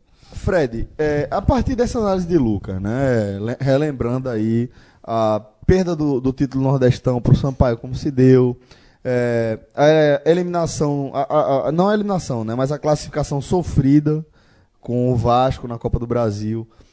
Por esses dois jogos que fez contra a Chape e contra o Vitória.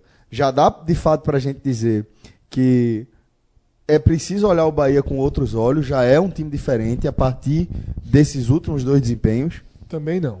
Também não, porque foram dois desempenhos contra adversários fracos. Tá? É, a Chapecoense é uma adversária fraca, não está bem. A gente, naquele, na abertura, quando a gente falou do Nordestão, do Nordestão não, do Nevozão, a gente citou três times que perderam as duas, né? Esporte, Botafogo e América Mineiro. A Chape fez um ponto, mas jogou duas em casa. Talvez seja mais grave do que perder as duas. Né? É, eu me sentiria pior se eu tivesse feito um uhum. ponto em duas em casa do que ter perdido uma fora e outra em casa. No caso do esporte, talvez porque foi o Ceará, mas é, o normal é isso. Então, assim, o, o Bahia conseguiu jogar melhor que dois adversários que sim são piores do que ele. Tá? Talvez tenham sido os adversários, não, porque o Bahia chegou a pegar o Paraná e não fazer nada. Mas são dois dos piores adversários que o Bahia pegou nesse campeonato. Então é bom também deixar assentar um pouquinho mais. O que aconteceu, Fred, foi que Henderson ganhou tranquilidade para trabalhar. É. Vai ter um jogo da Sul-Americana agora. Ele ganhou essa tranquilidade porque é um cara que vinha extremamente pressionado, chegou num clássico já, apesar do pouco tempo de trabalho, mas extremamente pressionado.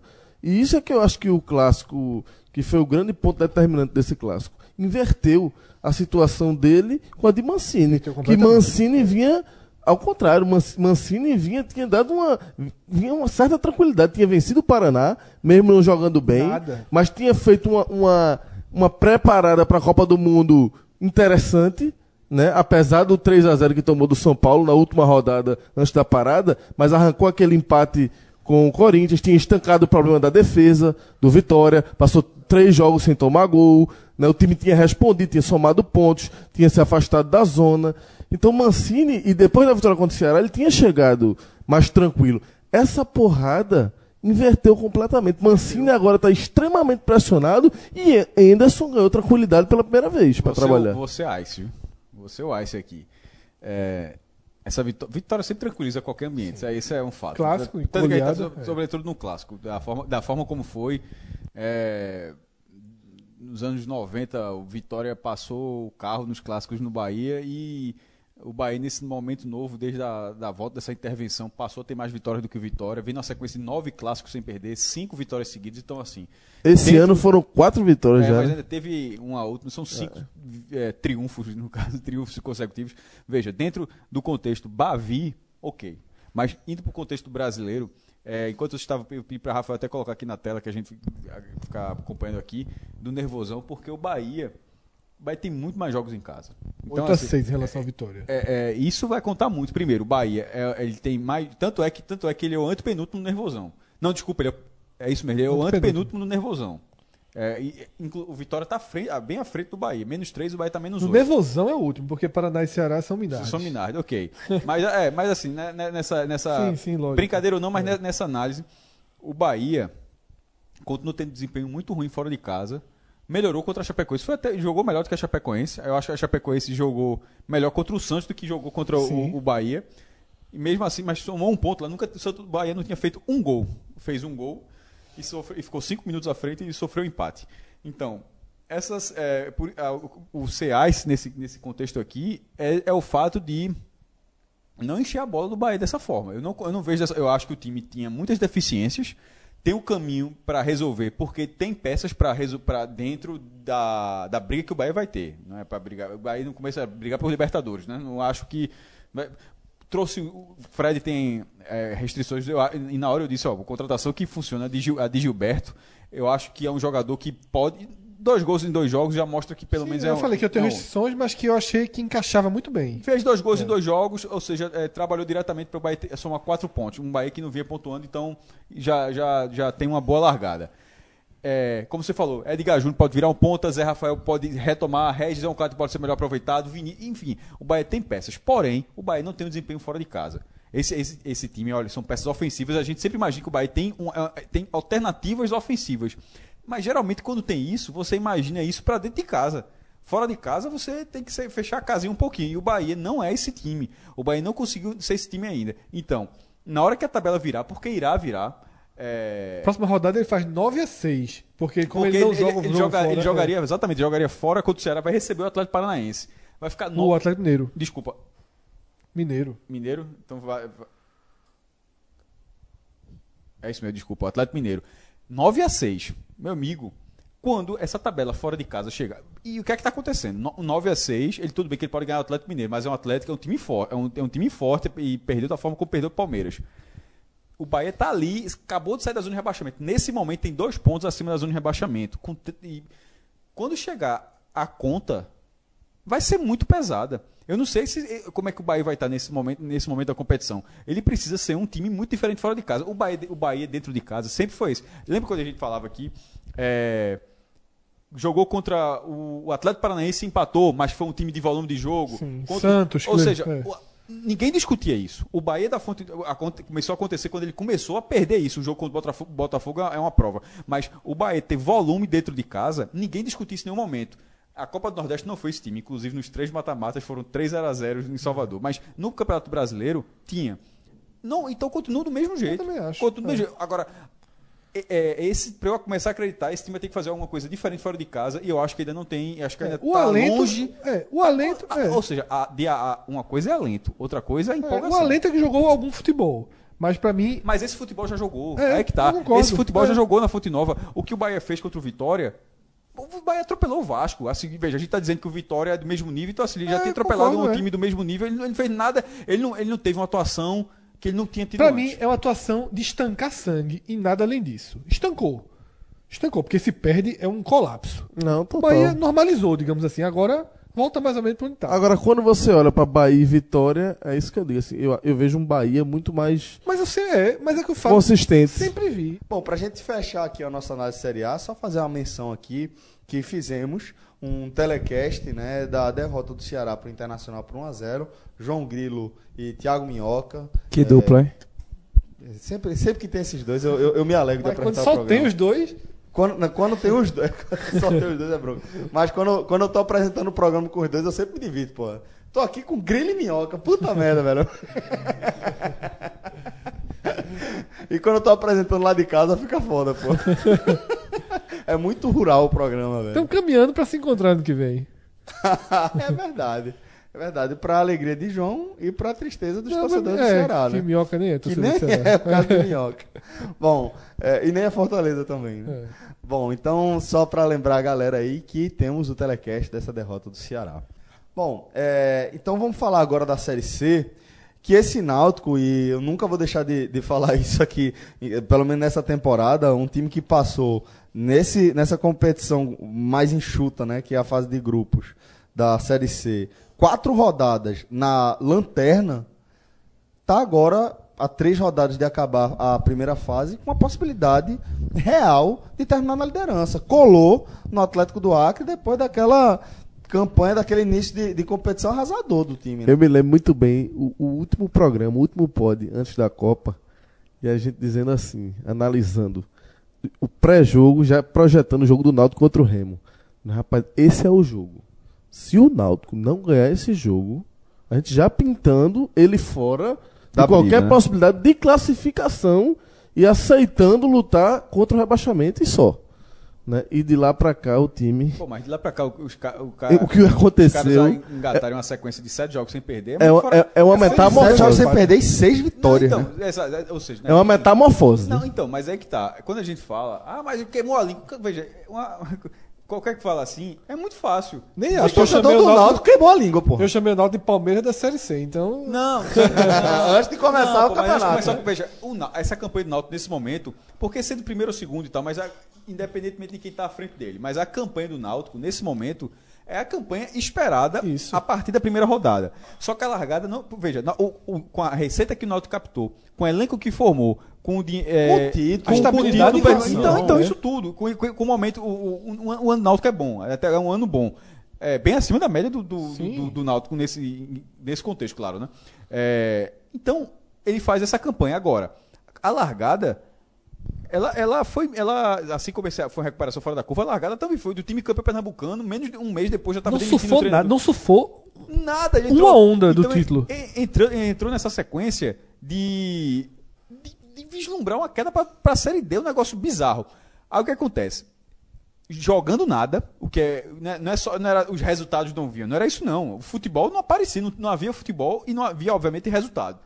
Quando tem essa troca, é, e foi discutido se era precipitado ou não, de Roberto Fernandes, aquela coisa toda, mas quando chega a chegar de Márcio Goiano, nem no Náutico, os caras olham assim, ó, se ganhar seis dos próximos sete, ninguém faz, não existe, ninguém, ninguém. Nem a direção. Ninguém, Ninguém conta. trocou. Talvez só no Campeonato Espanhol, o Barcelona, os caras olham assim, meu irmão, se a gente ganhar seis do próximo, a gente, a gente pega o Real, ou o Barcelona pega o Real Madrid, e vice-versa. Só, nessa- só os dois fazem essa conta, porque nenhum outro campeonato... Nenhum, ninguém então, faz. Um campeonato decente, você olha assim, se a gente ganhar os outros próximos seis, sete... Não, isso, não existe. Então, o que nós está fazendo agora, não é que é, ele faz com que qualquer pessoa erre qualquer avaliação. Se a Porém, gente fizer 19 dos próximos 21 pontos. é, 19, meu irmão, então assim, foi, o que- foi o que o que o Náutico, não, o Náutico fez 6 vitórias, 19, dos, 19 de 21. É. Então, na hora que o Náutico fez isso aí, ele quebrou, ele quebrou uma regra, ele quebrou um- um- uma sequência de, de avaliações, porém, se recolocou na, no protagonismo que, que era esperado dele, pelo menos no grupo A. Na quarta de final, é o que eu já falei até no, no Twitter, não faço a menor ideia. Não- eu não sei o que é, que- eu não sei o esporte, nem fingir, né? Eu não sei o esporte que se pratica no grupo B. Não sei se é Kinder Ovo. Eu chamo agora de Kinder Ovo. é uma, é uma surpre, é uma, su- é uma É, você surpresa. sabe que É, alguma Kinder coisa... Ovo, a né? surpresa é boa, porra. E, tem, e tem um detalhe, e tem um Mas detalhe. possivelmente E vai aí, ser. Cláudio, a gente E- até e- debateu isso no, no telecast, que era o seguinte, que eu disse, ó, Cláudio, agora o Náutico já tá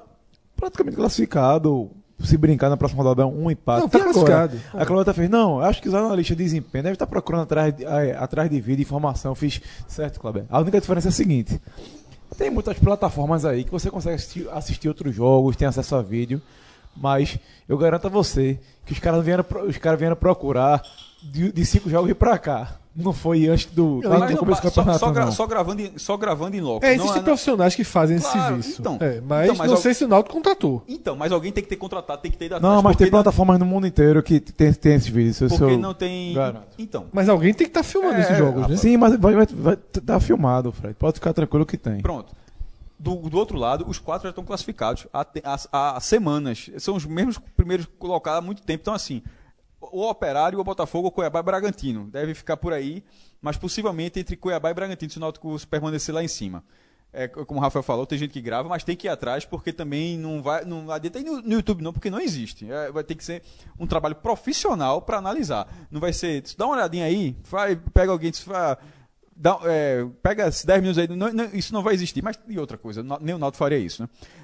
Na- nessa- nesse momento da classificação do, é, nessa classificação do Náutico, o- ele pega o Globo fora de casa e o Atlético do Acre pega o Botafogo fora de casa. O Botafogo com, com a chance de estar em quarto lugar, ou seja, um empolgado.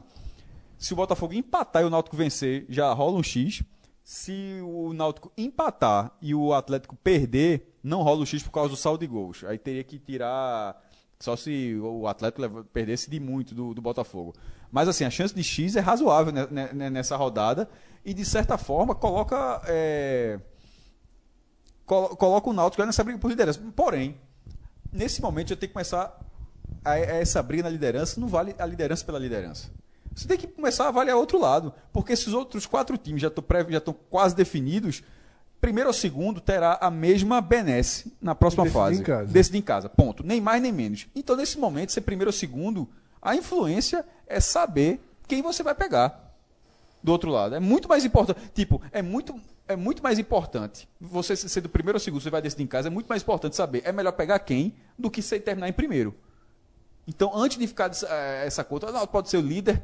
O que é melhor para o Náutico? Eu não sei se é- nesse momento o Náutico pegaria o Cuiabá, um time que o Náutico enfrentou na, Que é o na- que- na Copa na, na Que é o que Copa do todos Brasil. tratam como a melhor opção.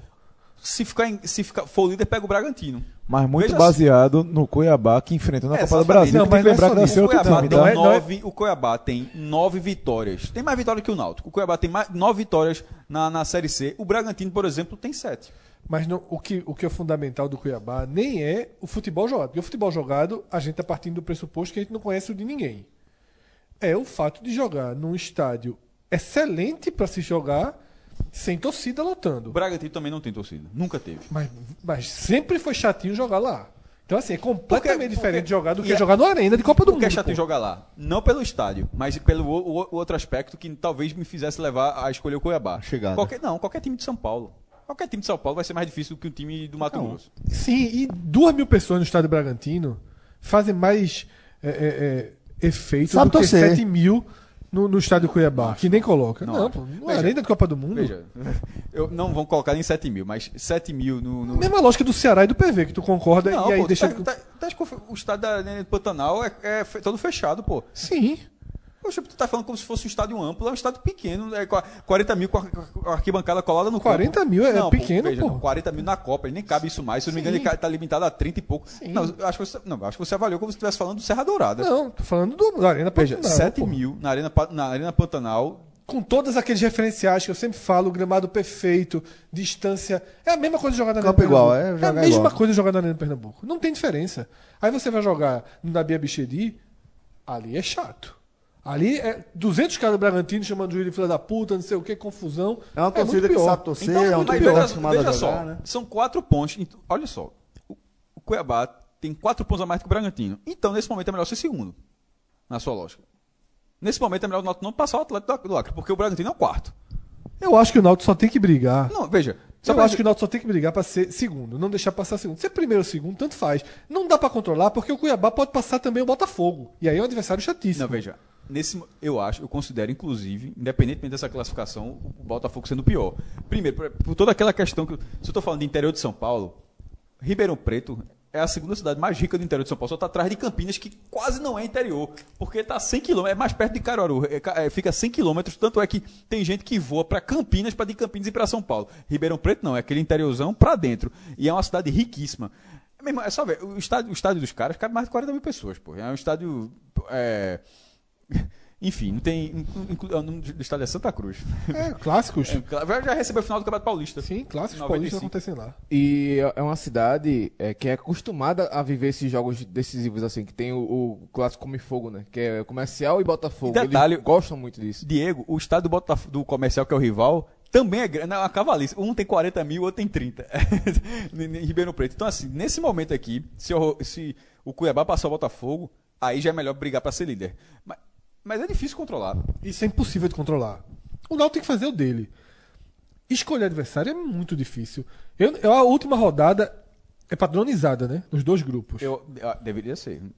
É muito difícil escolher resultado. É, Não tem como não, tem que fazer o dele. Pronto, então, assim, então, resumindo. Olha só, a você- última rodada teoricamente já está marcada, né? Tem jogos às 5 e às 19h30. Os times das 19h30 que estão, é, vão participar aí, que tem alguma coisa a definir, é, por exemplo, Santa Cruz Salgueiro, ABC Atlético do Acre, Remo e Náutico, Botafogo da Paraíba, Juazeiro, todos do grupo A, 19h30, perdão, e do grupo B, às 17 horas. Tá errado. Tá errado. Não, não tô, tô falando você, tô falando isso aí. Tá, tá errado, não Tá é pra ser. erradíssimo. Porque ah, se tem horários define, distintos, né? pra- se tem horário de, de- Aí você escolhe Você escolhe, né? se tem horários distintos a partir de grade televisão, porque são dois. Pô, bota. Tudo bem que a tele- a televisão também vai ter interesse de ter um jogo que não já está eliminado, mas pode ser um time de dois classificados. Enfim, não era pra ser assim, não. Não era pra ser assim, não. A TV nem passa outro grupo, então botava todo mundo 7 e meia. É, É, faz- e por- ainda tem isso, não faz por falar em TV e, e jogo, avisa o torcedor do Náutico, viu? Essa semana hoje tem do Náutico, chega mais cedo, tá? Chega aí da quinta pra sexta, que o Náutico joga na sexta-feira. Tá começando a ensaio. Parece ser ensaio pra Isso aí é- Série é B treino, já, né? É treino. pra Série B. Jogo bem importante pro Náutico. Importante até pro Santa Cruz. 8 da noite da sexta-feira. Demais. Lucas, é, Ortigosa, desde a chegada, desde o anúncio da, da contratação, foi muito festejado e correspondeu à altura, é, mostrando um, um futebol do nível que dele se esperava jogando pelo Náutico ali naquele, naquele, naquela situação. E aí, porra, foi pra draga, né? Foi pra, pra um buraco que ninguém imaginava que Ortigosa pudesse sair. Qual a importância do gol marcado e da, da, da volta, de certa forma, de Ortigosa nessa reta final pro Náutico. É, assim, é um jogador que chegou no Náutico e se transformou no principal referência né, do time. Principal referência técnica, principal nome, jogador mais decisivo do Náutico. É, durante a campanha do Campeonato Pernambucano, né? E, mas durante a Série C afundou né, junto com, com o time. Né, e, e assim, e demorou a voltar. Né? Tá tentando voltar, a verdade é essa, porque mesmo com a reação impressionante do Náutico sob o comando de Márcio Goiano, nem assim né, Ortigosa conseguiu reencontrar aquele futebol. Então, eh, eu imagino que Márcio Goiano esteja até um pouco incomodado com isso, sabe? Porque o cara sabe o potencial que tem um jogador como Ortigosa, o que ele já fez pelo Náutico esse ano, dentro de um padrão de Série C, a diferença que ele pode fazer no momento mais importante. Você tendo um Ortigosa bem encaixado no seu time que vai bem, eu acho que você fortalece o seu time.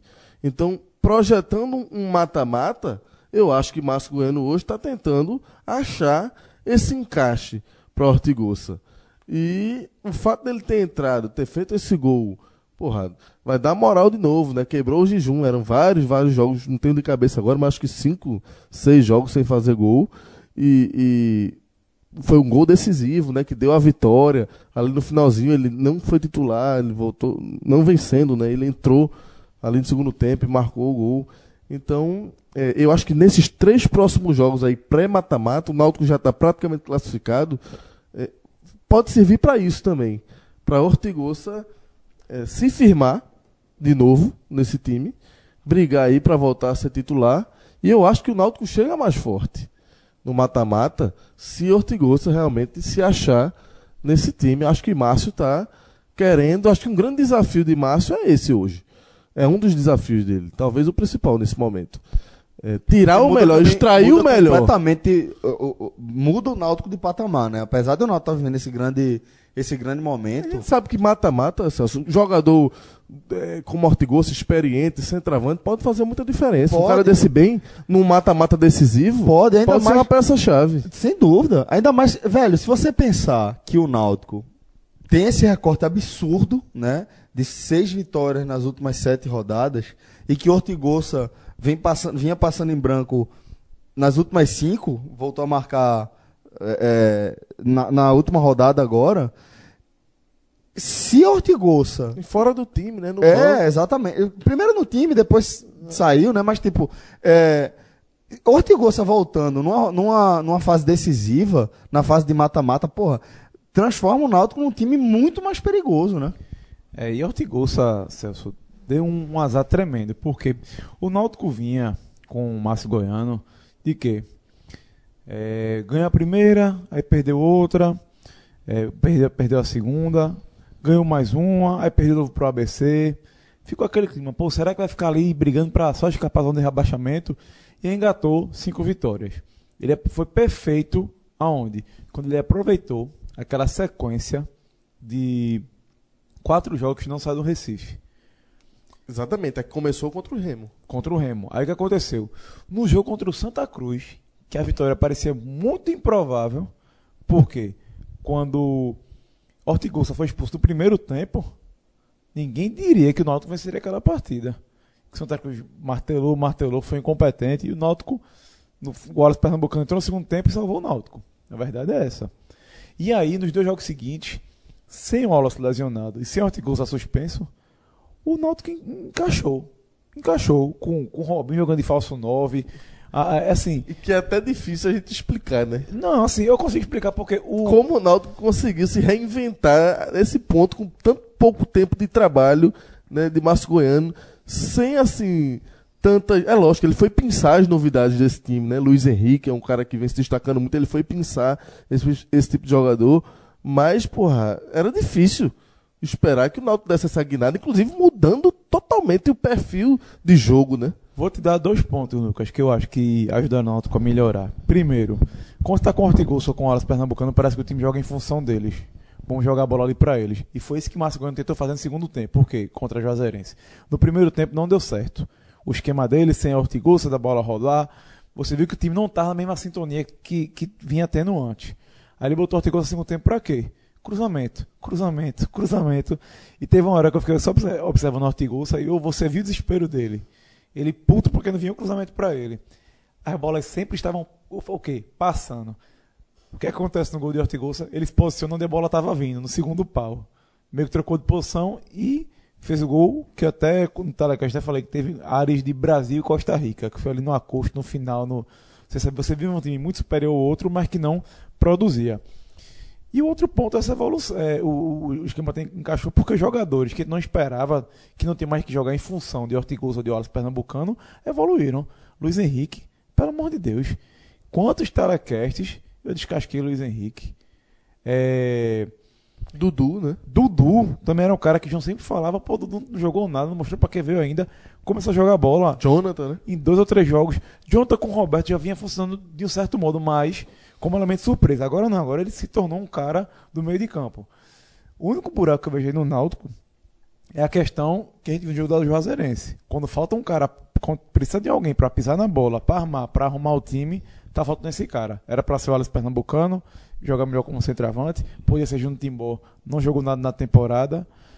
E o Náutico tem esse defeito que talvez no mata-mata faça falta, mas vai ter que ir com o que tem nesse E momento. que eu acho que assim, pra arrematar aqui essa parte, é referência, né, velho? Você chegar no mata-mata decisivo e ter uma referência, por isso que eu acho tão importante essa recuperação de jogador como Ortigosa. Você ter essa referência técnica, ainda mais de um centroavante, cara que faz gol, é, no mata-mata é muito importante. E com a derrota pro Botafogo da Paraíba, né, naquela atuação absolutamente apática do Santa Cruz, o time saiu do G4 e acho que agora fica a pergunta se o Santa segue como favorito à classificação. Celso, é, quando o Santa perdeu do Botafogo no sábado, eu assisti o jogo todo, né? Que eu até ia gravar o telecast, acabei não participando, que eu estava fechando a edição do Diário também. Eu vi a situação ficar bem complicada, mesmo o Santa, o Santa tendo uma tabela interessante para as três últimas rodadas, e a gente vai detalhar a tabela do Santa e dos adversários daqui a pouquinho. Porque o domingo era um- um- um- trazia um prenúncio de complicação para o Santa. Se confirmou com o ABC vencendo o Salgueiro, mas o Confiança foi derrotado em casa pelo Remo. E aí você soma todo o Série C retrospecto, demais isso, né, não? é, o retrospecto anterior do Confiança, que implodiu. Porque quando a gente analisou, eu participei do Hoje Tem, e quando a gente analisou a ascensão do, do Náutico, eu pontuei isso. O Náutico subiu. Não foi só a ascensão do Náutico, o Náutico subiu enquanto vários times que disputavam o G4 implodiram. E basicamente ABC e Confiança foram times que pararam de pontuar, o ABC está voltando a pontuar e o Confiança Confiança não vence nove jogos. Exatamente. Então, assim, se tinha um jogo que era pro Confiança voltar, você pega o Lanterna, o Remo em casa. Porra, a gente sabe o quão ruim é esse time do Remo. Aí você pega o Remo em casa e toma 2 a 0 aí você já enxerga, primeiro, um Santa Confiança com outros olhos, o jogo do próximo sábado. Você já, já, já tira o peso do adversário. Seriam os três pontos mais difíceis do Santa em casa, em tese. Seria um jogo chave para o Santa somar é, 27 pontos, que eu acho que é a conta da classificação. Sabe? Eu vou até aqui. O chance, o chance de gol, é, até a matéria aqui de Daniel Leola do Super Esporte, que ele fez semana passada, quando faltavam quatro jogos, diziam que duas vitórias deixariam o Santa Cruz com 90% de chance de avançar. Eu acho que todos os times estão trabalhando pelo 27. Só que o Santa tem duas em casa: Confiança e Salgueiro. Então o 27 do Santa é muito factível. Ainda mais com confiança desse jeito. Lógico que o Confiança vem pro Arruda para jogar a última ficha. Mas se o Confiança tivesse vencido o Remo, ele vinha pro Arruda para trabalhar o empate, para jogar mais calmo. Isso agravaria a situação do Santa. Então, a resposta que eu faço para essa primeira pergunta é essa. O Santa foi dormir muito ameaçado do sábado para o domingo, mas com a derrota do Confiança pro, pro Remo dentro de Sergipe, a situação melhorou um pouco. A gente é, é lógico que o Globo tem alguma chance, mas a gente já enxerga três times para duas vagas e o Santa com a melhor tabela desses três times. Assim, o O ABC Confiança vai- vem pra última cartada também. é, não é o que eu falei. Mas aí ele vindo pra última cartada, a nove jogos sem vencer, ele vem mais exposto. É um tipo de jogo que se desenha melhor do que um confiança Mas- que poderia administrar o empate. É, Fred. Mas assim, ele vem mais expo... Concordo com tudo. Mas o Santa não vai ser o precavido. O Santa, o Santa Cruz não está na condição de também não ser um time exposto. Não é um, não é um, é, não é um time que, que pode trabalhar resultado. É um time que tem que buscar o resultado também. Isso gera, expo... isso gera O exposição. empate é O- desastroso. O, Santa. é- é- Pô, não, empate, né, faltando três rodadas, nesse momento, eu acho que o fumo, o, é- o fumo é- pode virar irreversível. Um, um- um tropeço nessa, nessa fase. Lembrando, o Santa não está no G4. O Santa está na quinta colocação. Claro, é, por outro lado, o jogo do Botafogo é muito mais difícil. O Botafogo vai pegar o líder. Mas é um líder que, que fora de casa farrapa, por exemplo, levou um 4x0, o Atlético do Acre levou um 4x0 do, do, do Juazeirense lá jogando na Bahia. Na última rodada, finalmente deixou de ser 100% como mandante, empatou com o Globo. Então, mais de, e o Botafogo vindo com essa motivação, o, ele está um golzinho marcado na frente do Santa, né? O que é curioso. Na verdade, o Santa pode até passar o Botafogo, mesmo o Botafogo vencendo. Basta, basta o Botafogo vencer por 1x0, o Santa por 2x0. Isso pode. passaria no saldo. Hoje o saldo é 4x4 empate. Mas a missão do Botafogo é mais difícil, a do Santa é mais fácil, mas, por outro lado, meu irmão, se o Confiança fizer o crime, bota duas casas entre, entre o Santa e o Não, se o G4. confiança E fizer o que crime, preocupa- Não, não, não, não, É. o crime que eu tô falando é, Um empate. é um empate. já complica muito. E o que Santa preocupa é Cruz. o futebol que o Santa jogou nos últimos jogos, né? Nos três últimos. O né? que preocupa, sinceramente, Lucas, é quem tá debaixo das, das traves de Santa Cruz nesse Também, momento. também. Porque, assim, é uma sequência é, de erros clamorosos, na, na minha opinião. Três gols seguidos de bola parada. Né? É, o, o, jogo, o último jogo, Santa Cruz com a vitória na mão, me leva um gol daquele, é uma bola defensável, que aquilo me, me perdoe, mas é o problema que a gente fala desde janeiro, quando ele foi contratado. Antes do A- Botafogo, né? Aquilo ali é, é, é, aquilo ali é Contra o falta- Globo. Contra o Globo, é. É falta de forma física. Um cara que a gente tá em julho, final de julho, o cara segue na, naquela forma para um goleiro. Me desculpe, mas é uma vergonha. Eu acho, eu concordo com a questão física, mas eu já, como eu já falei outras vezes, eu, eu não. Eu não. O jogo contra o Globo eu não coloco na conta de, de Machowski, eu boto a do Botafogo. Eu acho que, eu acho que ali ele é o último nome de uma sucessão de erros. O erro maior não é dele. Erro- eu, não, eu não acho o erro maior, de- maior dele e tem muitos outros. Tipo, começa com, com o Robinho perdendo a bola. Continua com o Vitor fazendo uma falta aos 49, não tinha que fazer aquela falta na, não tinha que fazer aquela falta ali. A marcação em Max, Max cabeceou de costas. A fel- primeira, a felicidade do atacante de acertar uma cabeçada daquela de costas. Então, assim, foi uma sucessão de atos. Até é, Machos poderia ter, de- pod- poderia ter definido. Eu não acho a bola tão defesa, mas ok, poderia ter um goleiro com um reflexo maior, uma, uma, uma- forma física melhor, é, talvez tivesse defendido. Mas a sequência de, de lance que teve ali, por que, eu acho que a do Botafogo, é, a culpa, é a culpa dele é muito maior? O segundo gol, por exemplo, é uma falta na intermediária, é uma falta ok. Um 16 mil, ele não pode levar um gol daquela distância. Aliás, até pode, o chute foi, foi um bom chute, mas ele não pode pular tão atrasado quanto ele pulou. Se ele pula na hora e mesmo assim a bola fosse muito forte, enfim, por outra, não poderia ser de forma. E aí eu digo, por que ele pulou atrasado? Não, aí é, o nível do goleiro também, a questão física, claro que influencia. Agora, eu falei no tele, não sei se tu ouviu, eu falei no telecast, mas veja só. No começo do ano, eu, eu, disse, eu disse exatamente o seguinte, Rafa. Machovski perdeu uma, a um dos pontos que ele era elogiado, que era o reflexo. Mas ele tinha reflexo não estando no peso. Lembra no começo pernambucano que ele começou bem? Ou seja, na verdade, ele, ele caiu de produção. O, o peso atrapalha como um todo. Porém, ele chegou a ter reflexo com esse peso. Ele chegou a ser um, um goleiro que, que conseguia ter uma reação rápida tendo esse peso. Mas, ou seja, o peso não mudou, e obviamente é um problema, claro que é um problema e os reflexos diminuíram e aí vira um problema muito maior. É, aí tem a comissão técnica Santa Cruz tem que descobrir o que é que está acontecendo, o que é que está sendo no dia de, dia de treino, porque não, é, não foram as, as primeiras falhas de Thiago nessa série C. E meu grande medo é que não sejam as últimas. Assim, a classificação Santa Cruz pode passar diretamente pelo seu camisa número 1. Um. Torcida, vocês acham que a torcida do Santa já chega para valer nesse jogo agora, pelo caráter decisivo ou ainda Depois não? Depois do jogo de sábado, chega não. Ainda vai, que, ainda é um vai esperar. Público. Eu acho que é um bom público. O, a direção conseguiu puxar para três e meia da tarde.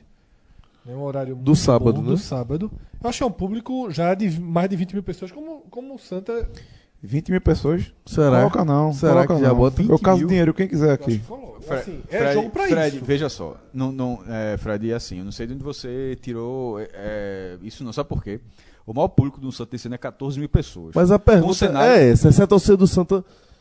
Se, se ela já chega nesse jogo ou não? Você vai deixar para chegar na última? perfeito, certo? Não, já é. teve horário perfeito. Já jogou de 4 da tarde, deu 14 mil mas pessoas. Mas com menos importância do que essa partida. Não, não mas veja só, vinha de, uma, vinha de uma vitória, vinha de uma vitória e ia para a terceira vitória é. consecutiva. A importância desse jogo, já teve, eh, teve outros cenários de importância. De vez em quando eu acho que o, o que chama de vez em quando não é importante, mais do que isso, chama um momento do time. Na hora que o time perde da forma como perdeu do Botafogo, não tem nenhum indício de mobilização para esses 20 mil pessoas. Só se for dar um ingresso muito, muito barato. Não, não o, jogo, o jogo contra o Salgueiro é qual? É o último? É o último. Esse jogo não há nenhuma dúvida de que se o Santa Cruz estiver brigando, é jogo pra. Aí é. Aí é, é jogo, jogo pra, pra, mais de 20 mil. Mais, mais de 30 agora... mil, talvez, 40, sei lá. É, mas esse jogo agora do próximo sábado. Vocês acham que ainda não, né? Não dá.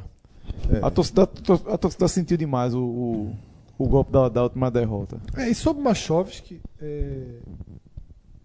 há um ponto que eu tô muito na linha de Cássio aí. Ele hoje é um goleiro pior do que no Pernambucano.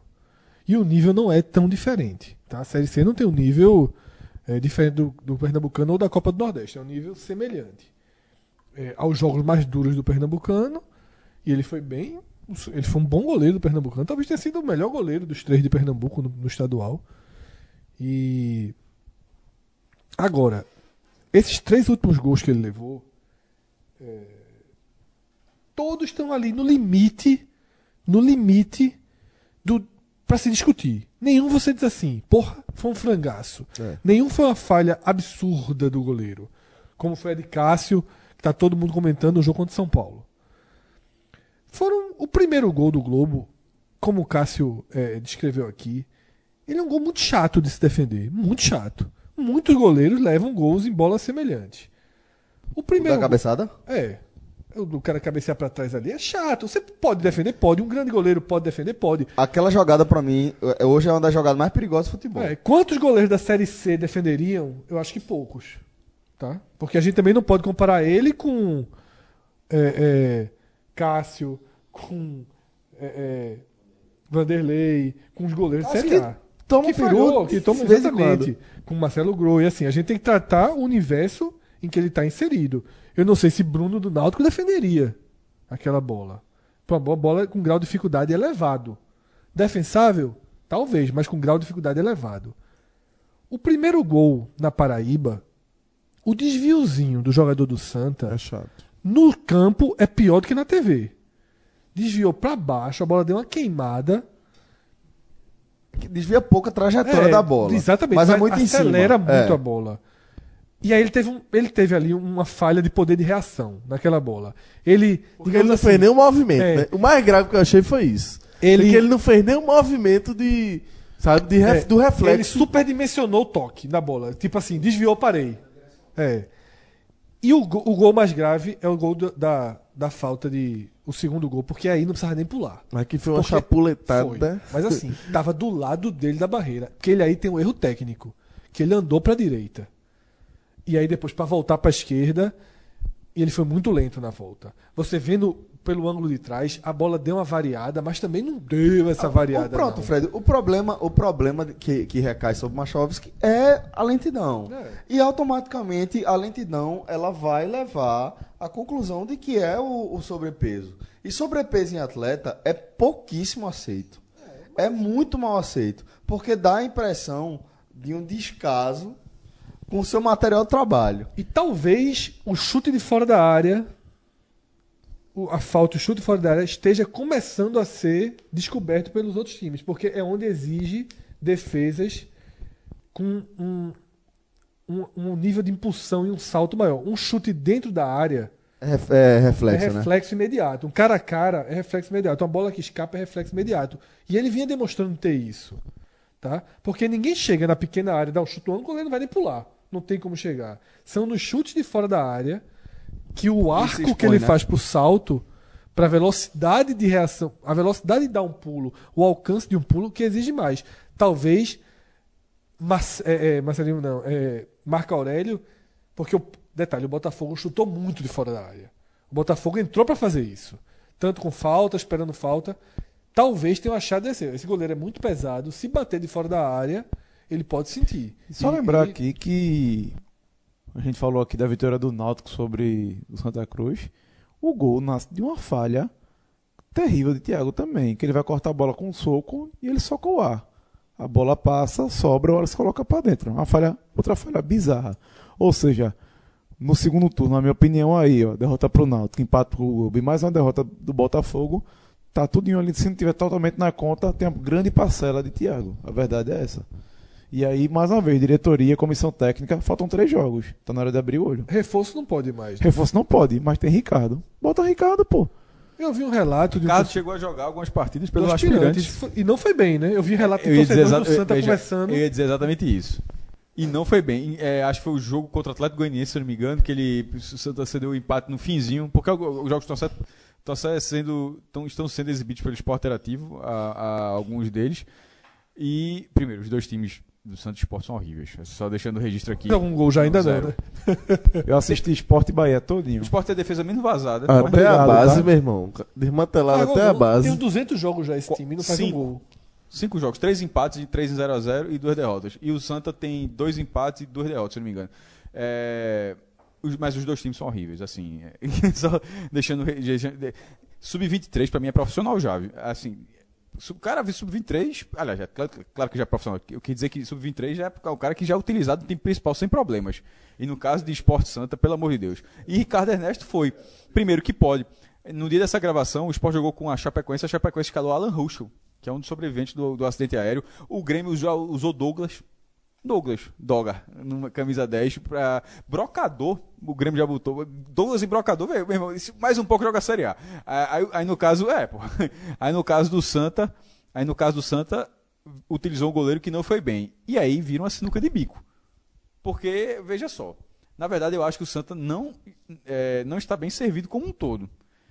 Mas, ao mesmo tempo, a mudança de, de goleiro, ela pode ser uma resposta. Talvez a, to- a to- a torcida precise ouvir essa resposta. Talvez o time precise ter essa resposta em campo. Olha só, a gente... é, Talvez seja mais uma mudança de postura do que uma mudança de convicção, porque o reserva não traz a convicção de melhor Começa a aparecer o cenário do Vitória quando o Kaique começou a falhar muito e Fernando Miguel tinha sido negociado. negociado com o Vasco. Que o Vitória acabou tirando. Assim, Era, ou seja, era, era um jogador que você espera mais porque tem técnico, mas o cara simplesmente falhava todos os jogos. Agora, o Kaique tinha falhado de forma muito mais clara e muito mais bizonha do que Machovski. Mas no caso do Santa tá custando a classificação nesse momento. Eu só não acho que, assim. O Santa. Nesse momento tá. é, o Santa. Faz uma coisa, Ele é vamos- muito nivelado com os outros times, assim, que ele enfrenta. Isso é a conclusão que eu chego. Clássico. O Santa é igual ao Botafogo. O Santa é igual ao ABC. Não é, não é melhor nem pior, é igual. É igual os únicos times diferentes, de, do grupo A, que é o que a gente tem assistido, são o Náutico, porque tem um, com uma qualidade melhor, e o Atlético, que é muito forte em casa. Em casa. Só isso. Exatamente. Porque fora é igual. E o Juazeirense também é muito forte em casa.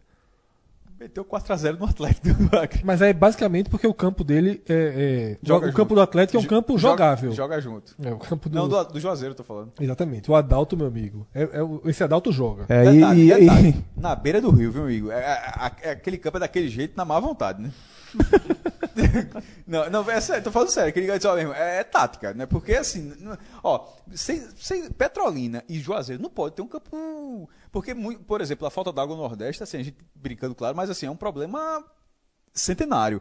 É, o Campeonato Pernambucano chegou a se jogar a- ano passado, foi no retrasado, todo da capital, porque não tinha condições no interior.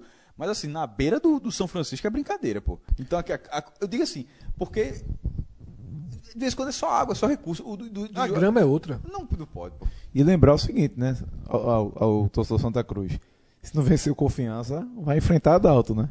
Vai jogar contra a É muito difícil pontuar. É muito difícil vencer. Com o Juazeirense, primeiro, o Dando a é, vida. da- é, é, o último jogo dele em casa, né? Porque o Juazeirense pega o Salgueiro, é um jogo importantíssimo, porém, como o Remo venceu a última fora de casa, porque se o Remo tá morto e o Juazeirense ganha esse jogo, o Juazeirense seria só Juazeirense e Remo, mas nesse momento não é porque o Remo tem um ponto atrás, ou seja, mesmo que o Juazeirense vença o Salgueiro, se o Remo fizer a sua parte em casa e o Remo enfrenta o ABC, se o Remo fizer a sua parte em casa, significa que a Juazeirense precisará pontuar contra o Santa Cruz. Então, assim, esse jogo Não, é muito difícil. a- a- não, eu tô querendo dizer, eu tô, tô falando, avaliar, a chance desse jogo pro mandante ser um jogo vital é muito grande. Então isso pesa demais contra o Santa. Vamos passar os jogos que a gente tem aí, só que enquanto isso eu consegui fazer o levantamento do, da pontuação de classificação nos anos anteriores dentro desse formato na Série C.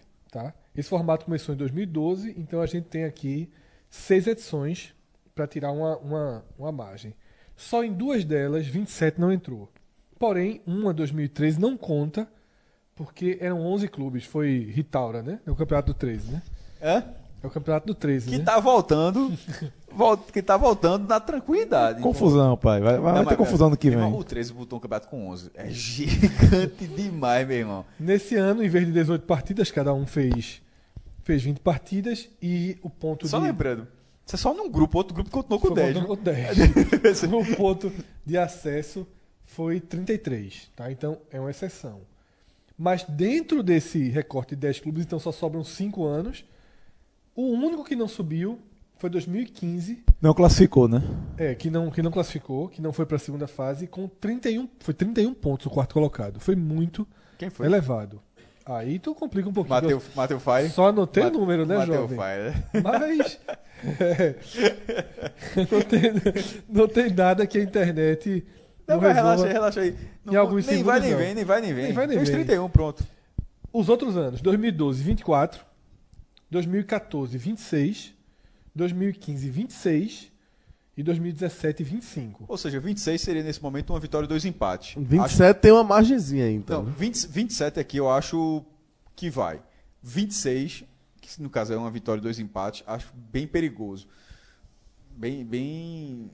Respondendo sua pergunta, o quarto foi o Confiança com 31 e o quinto, América de Natal, com 29. Ou seja, É o São Caetano. é, é alguém São Caetano passou que tá- dos 27, porque podia ter um com 31 e o cara lá Não, embaixo mas- ter é, ficado descolado. Mas nesse, mas nesse agora eu acho que, pô, no caso do Santos, Santos tem 21. Chegar a 27 é ganhar 2 de 3, pô. Nesse momento, 2 de 3, pra, ser, pra, pra- pra o Santos ser ultrapassado, ele entrando no G4. Eu acho suficiente. Eu- não, é isso que eu tô dizendo, eu acho também. Eu acho que 27 entra. Mas vamos vamos pros jogos? Então, pra gente passar por esses candidatos aí, essas duas vagas que restam, a gente tem o Botafogo na terceira posição atualmente com 21 pontos. Pega, recebe o Atlético Acreano em casa, depois pega o Globo no Rio Grande do Norte e recebe a Juazeirense. É uma tabela pra mim do grau de dificuldade semelhante ao do Santa, com uma vantagem. O jogo fora é mais fácil pontuar do que o do Santa. Então, assim, eu vejo o Botafogo com um potencial semelhante ao do Santa para alcançar os 27. Tá? O, o último jogo dele em casa é muito bom com o Juazeirense. O Juazeirense é muito fraco fora de casa. É, e esse jogo do Atlético do Acre, o Atlético do Acre fora de casa é outro clube. Então a gente tem que olhar ele com outros Botafogo, olhos. Botafogo tem condições muito De fazer os boas 27 e de até o somar pelo 28 menos- É de somar pelo menos 27. Então É. é uma condição muito boa. E a, e a chance dele do 28 de arrumar um empate com o Globo é maior do que a do Santa fazer o 28 Só classificou. Eu só, não diria, eu só não diria que isso acontece por causa da Série C, do perde-ganho que é a Série C. Isso é. Ou seja, ganhou o último jogo, pra fazer 28 significa que ele passaria mais 3 sem perder e a Série C, não é- o Náutico é muito fora da, É, da, da curva do que é a Então- Série C. Nesse Globo e Botafogo, o Globo continuaria sendo favorito. É porque assim, é um pouco mais fácil do que empatar com o Juazeirense, mas a gente Mas vê eu aí não um, consigo ver o Botafogo é, com 27 um pontos. 27 aí e uma chancezinha a mais de ir pra 28. Aí basicamente fica uma vaga, né? Isso. Mas Mas vamos ver. que cumprir, né? É. Com os meus 21 pontos, o ABC fecha o G4 atualmente. Aí tem dois jogos fora agora, pega Remo e Náutico e depois recebe o Atlético do Acre. Provavelmente Eu- o Atlético do Acre classificado já com alguma tranquilidade e provavelmente E já fora de ali o Atlético do Acre primeiro. fora de casa é. Olha Perfeito. Como é o nome de gato guerreiro antes de ser gato Pacato. guerreiro? Pacato. Eu acho o ABC nesse momento também tem 21 pontos, mas tem uma vitória a mais. É, em relação ao Santa, vendo no prisma do Santa, o mais ameaça, o foco principal talvez seja o ABC. Do que o Bota, porque o Botafogo, a tabela é boa e a do Total, AB a total. e sobretudo esse jogo do Remo. Assim como é, facilitou para o Santa a questão- o, o confiança de ter perdido, mas esse, esse, Remo, esse Remo ABC aí, é, o Remo vai dar a última da última cartada. Ah, é meu jogo chatíssimo. É a última da Domingo, última carta. às 19 horas. Pode, deve Já passar é um esporte no né? Mangueirão. É, não, é o jogo do, do esporte interativo. Até É, porque é esse aquela- mesmo. junto com o Santináutico de passar todos os O jogos. ABC também. Não é outra coisa. Botafogo e Atlético do Acre é domingo 16 horas. Ou seja, torcedor tricolor, 16 até 21, sem estar frente da TV, não. E aí ainda tem, tem esse detalhe que, é, como, como pontuei, né? Pega o Remo fora, nesse jogo super decisivo, e dependendo do resultado da- dessa próxima rodada, pode pegar o Náutico ou classificado, né? E fazendo. Se classificaria fora de casa contra o Globo e faria esse jogo aí é, na arena pra, na frente dos seus torcedores ali, Disputa pela liderança. disputando a liderança. Eu não acho que, o- eu acho que o Ná- o Náutico Não, não vejo o. Náutico tirando o pé da sacanagem pro Santa. Não, Não, tira não, Não, não, tira não, não. nem, nem, nem, isso, nem tô falando pelo próprio Náutico. Então nem pensando, não acho que o Náutico nesse momento, nessa penúltima rodada, eu acho que o Náutico não tá nem um pouco, ó, é hora de poupar, acho que tá no campeonato tranquilamente ainda. Tranquilamente. Não, só joga uma vez por semana, não tem por que poupar. Então, Então. assim, Então, era só sacanagem. Então- Mas, mas diminui a intensidade. Porque, porque o que é que a gente tá pontuando Diminui. aqui? Que Diminui. a- ao Náutico. O Náutico já não teve a mesma intensidade contra o Juazeirense. Interessa pouco ficar se você ficou em primeiro ou segundo. Né? Interessa Nessa pouco. série C. Interessa pouco. É. Se você vai ficar em primeiro ou segundo. Ao que tudo indica, é, há uma tendência. Se eu tivesse botado ficha, eu botaria ficha que Atlético do Acre e Náutico vão ser primeiro e segundo. Fugir disso seria mais uma surpresa, mais uma reviravolta, reviravolta nessa terceira divisão. Então, assim, a pergunta é: o Náutico já garantindo a classificação, encaminhando aí a classificação, primeiro ou segundo lugar, reduz o ritmo, não reduz? É um, é, um, é um Náutico. Você enfrentar o Náutico assim é melhor do que enfrentar jogando a vida. Tá? Mas o ABC não é favorito, nem contra o Remo, nem contra o Náutico. Pegou o Remo no momento pior possível. Que é o o Remo ganhou fora, o Remo tá. Meu irmão, É o tudo ou nada do é Remo, mangueirão né? ia cheio. pegar o Grêmio praticamente rebaixado. E É. agora pega o Grêmio Pegou com a possibilidade o Remo. de Se classificar. pegasse o Grêmio, se pegasse o Grêmio, se pegasse o Grêmio, Falei Grêmio, foi? se pegasse o Grêmio, Falei Remo, não era pô. nem meio. Se falasse Grêmio, se pegasse o Remo, Remo, Grêmio, o cara falando rápido parece que fica parecido, pô. Mas nesse caso, pegando o Remo, é, faltou um G e um I. é, mas fa- o faltou- G1 360 milhões, alguns títulos mundiais, Não, um título um mundial. título mundial. Ah, não. A diferença entre o Grêmio e o Remo é um título mundial. É. É, no, no caso do Remo, do Remo, ia pegar praticamente rebaixado, pô. Assim, nesse, nesse momento, pega como. É o portal da caverna do dragão pros caras, velho. É. Agora, o Cássio trouxe um ponto aí. O Cássio, velho, fresco. Eu falei Cássio, O pô. Cássio. Falasse o Cássio. Meteu o artigão aí. Artigo, trabalhando, tá trabalhando com artigo, é pai. Então foi porque Quem, o eras então... tu, quem eras tu, meu irmão? O João, Eu o não João, falei não. João, O ouvinte Fogaça- sabe que eu não falei. O ouvinte sabe que eu não falei. O- o- não vou, vou repassar Pode voltar aí, volte aí. Deu, deu um... Não, vai editar. falou, falou U. Não. Agora todo mundo ouviu que você falou Foi U. então, Cássio, aí vocês pegaram o U aí, meu Agora, então Remo e durou. Grêmio, eu não posso dizer que eu falei rápido. Aí eu não posso falar. Agora, um artigo que foi claríssimo. O Cássio. O, o ponto preocupante que Cássio soltou aí é a vitória a mais do ABC. Porque se o ABC ganha um desses dois jogos em casa, fora, ele em casa Tá pega o do- Atlético tá faz os 27 Vitória simples. E Já aí tá obriga o Santa a ganhar a duas, fazer né? o, e mais uma. Aí obriga o Santa a ir pra. Tudo que não pode acontecer pro Santa é obrigar o Santa a ser 100% em casa e a pontuar contra o Juazeirense. É tudo que não pode acontecer. Então, assim, o Santa precisa muito que o ABC não O Remo faz a sua parte. não vençam desses jogos. Ou, a- ou o Remo ou o Náutico. O Remo e o Náutico, na verdade. Pelo menos não deixa ele ganhar. Porque se ele empatar as duas, tá ok pro Santa. Se o ABC vier com dois pontos, tá ok. Ele faz dois com cinco, dois com três, cinco. 26, o Santa com as duas vitórias dele, 27, classifica o Santa. Aí fechando esse pelotão com 21 pontos, é justamente o Santa que recebe confiança. Olha o peso daquele gol do Globo, né? É foda, né, velho? Recebe confiança, sai pra pegar a Juazeirense e fecha com o Salgueiro. Recebendo o Salgueiro. Salgueiro, uma chance de estar morto. É, Ou esse- mesmo que estiver vivo, morto. o, confian- não, o, confi- na- o Confiança vem com nove jogos sem vitória, então vem. Jogando a real aqui. Evandro entra. A grande- Evandro. Como é, velho? Na lateral esquerda, Esse, não, esse joguinho aí, Santa Cruz. foi emprestado, foi. Evandro Carvalho vai, vai fazer ligação. Disso não, disso não. Desse jogo aí, os dois, os dois jogos do Santa Cruz na Ruda são muito, muito, muito ganháveis. Muito. Muito, muito. Santa Cruz pra chegar nos 27. É conta do Luz, né? É, pra chegar nos É, 27. qu- é quase. ó, É, É porque, eu confio, é porque o Confiança também tá na sua última cartada. Mas, veja, é porque da Série C, na verdade, tudo é conta de luz. Vamos jogar real aqui. série, porra, série C é o campeonato de conta de luz da porra. Mas assim, é verdade. É. Sobretudo pra Santa Cruz e Náutico. A bronca é, é quando você velho. tem pouco dinheiro pra pagar a conta de Não, luz. pô, mas veja, se você é um clube, se você é um clube de tradição, e os dois são, você olha a Série C, a Série C é conta de Ah, deixa eu falar uma coisa da, da conta de confiança. O confiança vinha de seis empates, agora vem de três derrotas, velho. Ou é agora ou nunca, bicho, pelo amor de Deus. Não, não, até Não, porque o Confiança... Santa tem a obrigação Conta de luz. Conta de luz. Não, Se é. não ganhar um desses, a chance de, de, subir, de subir é. de classificar, de subir é. Ou, ou seja, você acha que com 27 sobe e a chance de ele ganhar os dois em casa é muito grande, então. É porque, veja só, eu acho que é com 27 sobe, mas. Mas a gente passou pelos outros grupos aqui. É porque eu acho que vai, vai, vai rodar o ABC. Sim, eu também acho, mas se ele ganhar um jogo. Hã? Se ele ganhar um desses dois jogos fora, muda o Sim. cenário. Ou seja, como o do Náutico, eu acho que o Náutico tá, tá mais difícil, o ABC é, chega aqui na arena e tira três pontos do Náutico. Tá pelo Mangueirão, velho. Tá por aqui também. Assim, são dois jogos. Eu acho, veja só, eu acho que os 27 do Santa seriam suficientes, porque uma coisa é a gente preenchendo aqui, outra coisa é dentro de campo. Então, assim, pra você, pra esses times aí, como você falou, Cássio, pra Botafogo, pra ABC e pra Santa Cruz ganhar 2 de 3, quantas vezes nesse campeonato ganharam 2 de O 3? Náutico ganhou 6 de 7. Sim, o Náutico, eu falei esses três. Sim. San- Botafogo, Santa e ABC. Deve ter recorte, não. É muito Não, difícil, é, é raríssimo. um recorte. É, o, É Santa, raríssimo. o Santa ganhou dois. É por- inclusive, foi por isso que eu falei do Botafogo ali, que na hora que colocou O Santa, 28. pronto, o Santa, Quando você falou de 28, eu falei, é muito jogo invicto O, do o, o recorte do Santa 2 de 3 é esse agora. A ABC fora. Foi o único. Remo empatou com o Globo. É o único. É os 7 pontos, né? É, o, o- Aí vai ter que fazer de novo, vai ter que garantir uma dobradinha desse desempenho aí.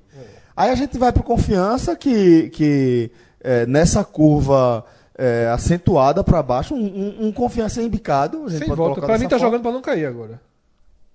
Tá com 19 pontos. Tá, veja. é, Virtualmente tá na briga ainda. Não, não, nesse, nesse momento eu tô com o Fred. Nesse momento a gente tá falando aqui da- do. Você olhando a tabela aqui e pelo que tá falando. Primeiro, a, a classificação do Confiança passaria por basicamente três vitórias. Para um time que tá nessa É. situação de nove jogos Os jogos são Santa Cruz e Atlético do Acre fora e depois recebe o Globo. Dois jogos fora. É, nível. Então. Pesadíssimo. Dois, jo- dois É. jogos fora, com nível difícil e pegando o Globo na última rodada. Aí você olha que eles estão três pontos à frente do Z2. O, o- eu acho que internamente confiança. Se tiver um mínimo de, de apreço por tabela, de, de saber o que é a tabela, nesse momento, assim, ó, galera, trabalhar com essa Czinha. confiança. Vê só. Se o confiança é da turma aqui, Sabe que tá com nove jogos sem vencer, isso Assinou aqui o tá contrato pegando já. fogo. Esse programa tem cinco horas. Tem mudado o nome do clube já.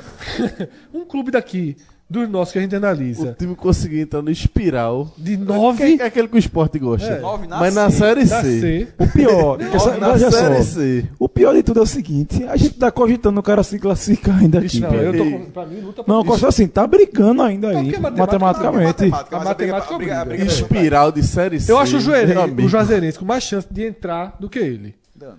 Eu acho o Juazeirense Vai chegar com, vou classificar com 25? Do- tem mais chance do que o Confiança. Porque o Confiança, eu só vejo 22 pontos pra ele aí. Morrendo 23. E o Juazeirense pega o Salgueiro em casa, o Santa em casa, se ganhar as duas, Vai gigante. Ó, vai pegar o. o- o- E aí a gente tem o Globo, que tem dois jogos em casa contra Náutico e Botafogo e fecha com confiança. Rapaz, o Globo, vou te contar, é um. é um- Se olha assim na tabela, você lembra que tá jogando campeonato. É o Olha só, tabelinha boa, viu? Porra, tabelinha boa. Hã? Claro que não é, porra. Tabela boa. Tá, eu pega não acho Náutico, boa porque começa o com o Náutico-. Dois jogos em casa, porra. Mas começa com Sim. o Náutico podendo se classificar agora. Porra, Fred. Eu acho boa a tabela, Que porque você é em casa. caramba. Olha só. Não acho que ele vai fazer os nove pontos. Vai pegar Tu o segundo e o quarto. Essa tabela, tabela- boa da Essa porra. tabela boa, daí tu acha que faz quantos? Olha só, ele pode. Jovem vai fazer um. Depois dessa zicada todinha, já tô com medo aqui. Não, veja só. A tabela boa foi justamente pelo fato de todos os times que a gente leu aqui, é o único que vai pra dois em casa agora, pra se o armar. pri- o, segundo e o quarto. Dois times que chegam embalado. Veja só. embalado. É, é chato. O Náutico sobre... Veja só, é tudo assim, tudo é um vai se complementando. Se ele me arruma uma vitória com o Náutico, esse Globo e Botafogo tem outro contexto. Confronto diretíssimo. Tá, eu tô, Mas ele teria que arrumar a vitória tô sobre o Náutico. lembrando, tô lembrando daquele podcast Do Criciúma. do Criciúma, é, viu? tô ligado. Tu tá ligado esse, Não, Lucas? veja só. só Chegou assim, claro. a turma, não, aí você arruma trepou aqui, aí botou a vitória no Criciúma, só meu irmão. Ele vai ganhar do Criciúma lá. De logo classificou essa porra, porra. É foda. A turma disse, vamos classificar o É, Náutico. de logo vamos salvar porra. o Náutico. Terminou assim, rebaixado. Bota logo o Globo no G4, porra. Classifica logo o Náutico aí, porra. Mas só pra deixar claro minha opinião, a briga é unicamente Botafogo, ABC, Santa Cruz. Acho que 27 sobe, mas essa leitura que a gente fez aqui há um risco. Classifica, sobe pra, pra, pra segunda fase. Eita. Vai passar, porque são duas e meia da manhã. Mas vai, subiu pro mata-mata. Tá. Subiu pro mata-mata pra pegar o Kinder Ovo. Tá dois, divisão do Série B e meio, né?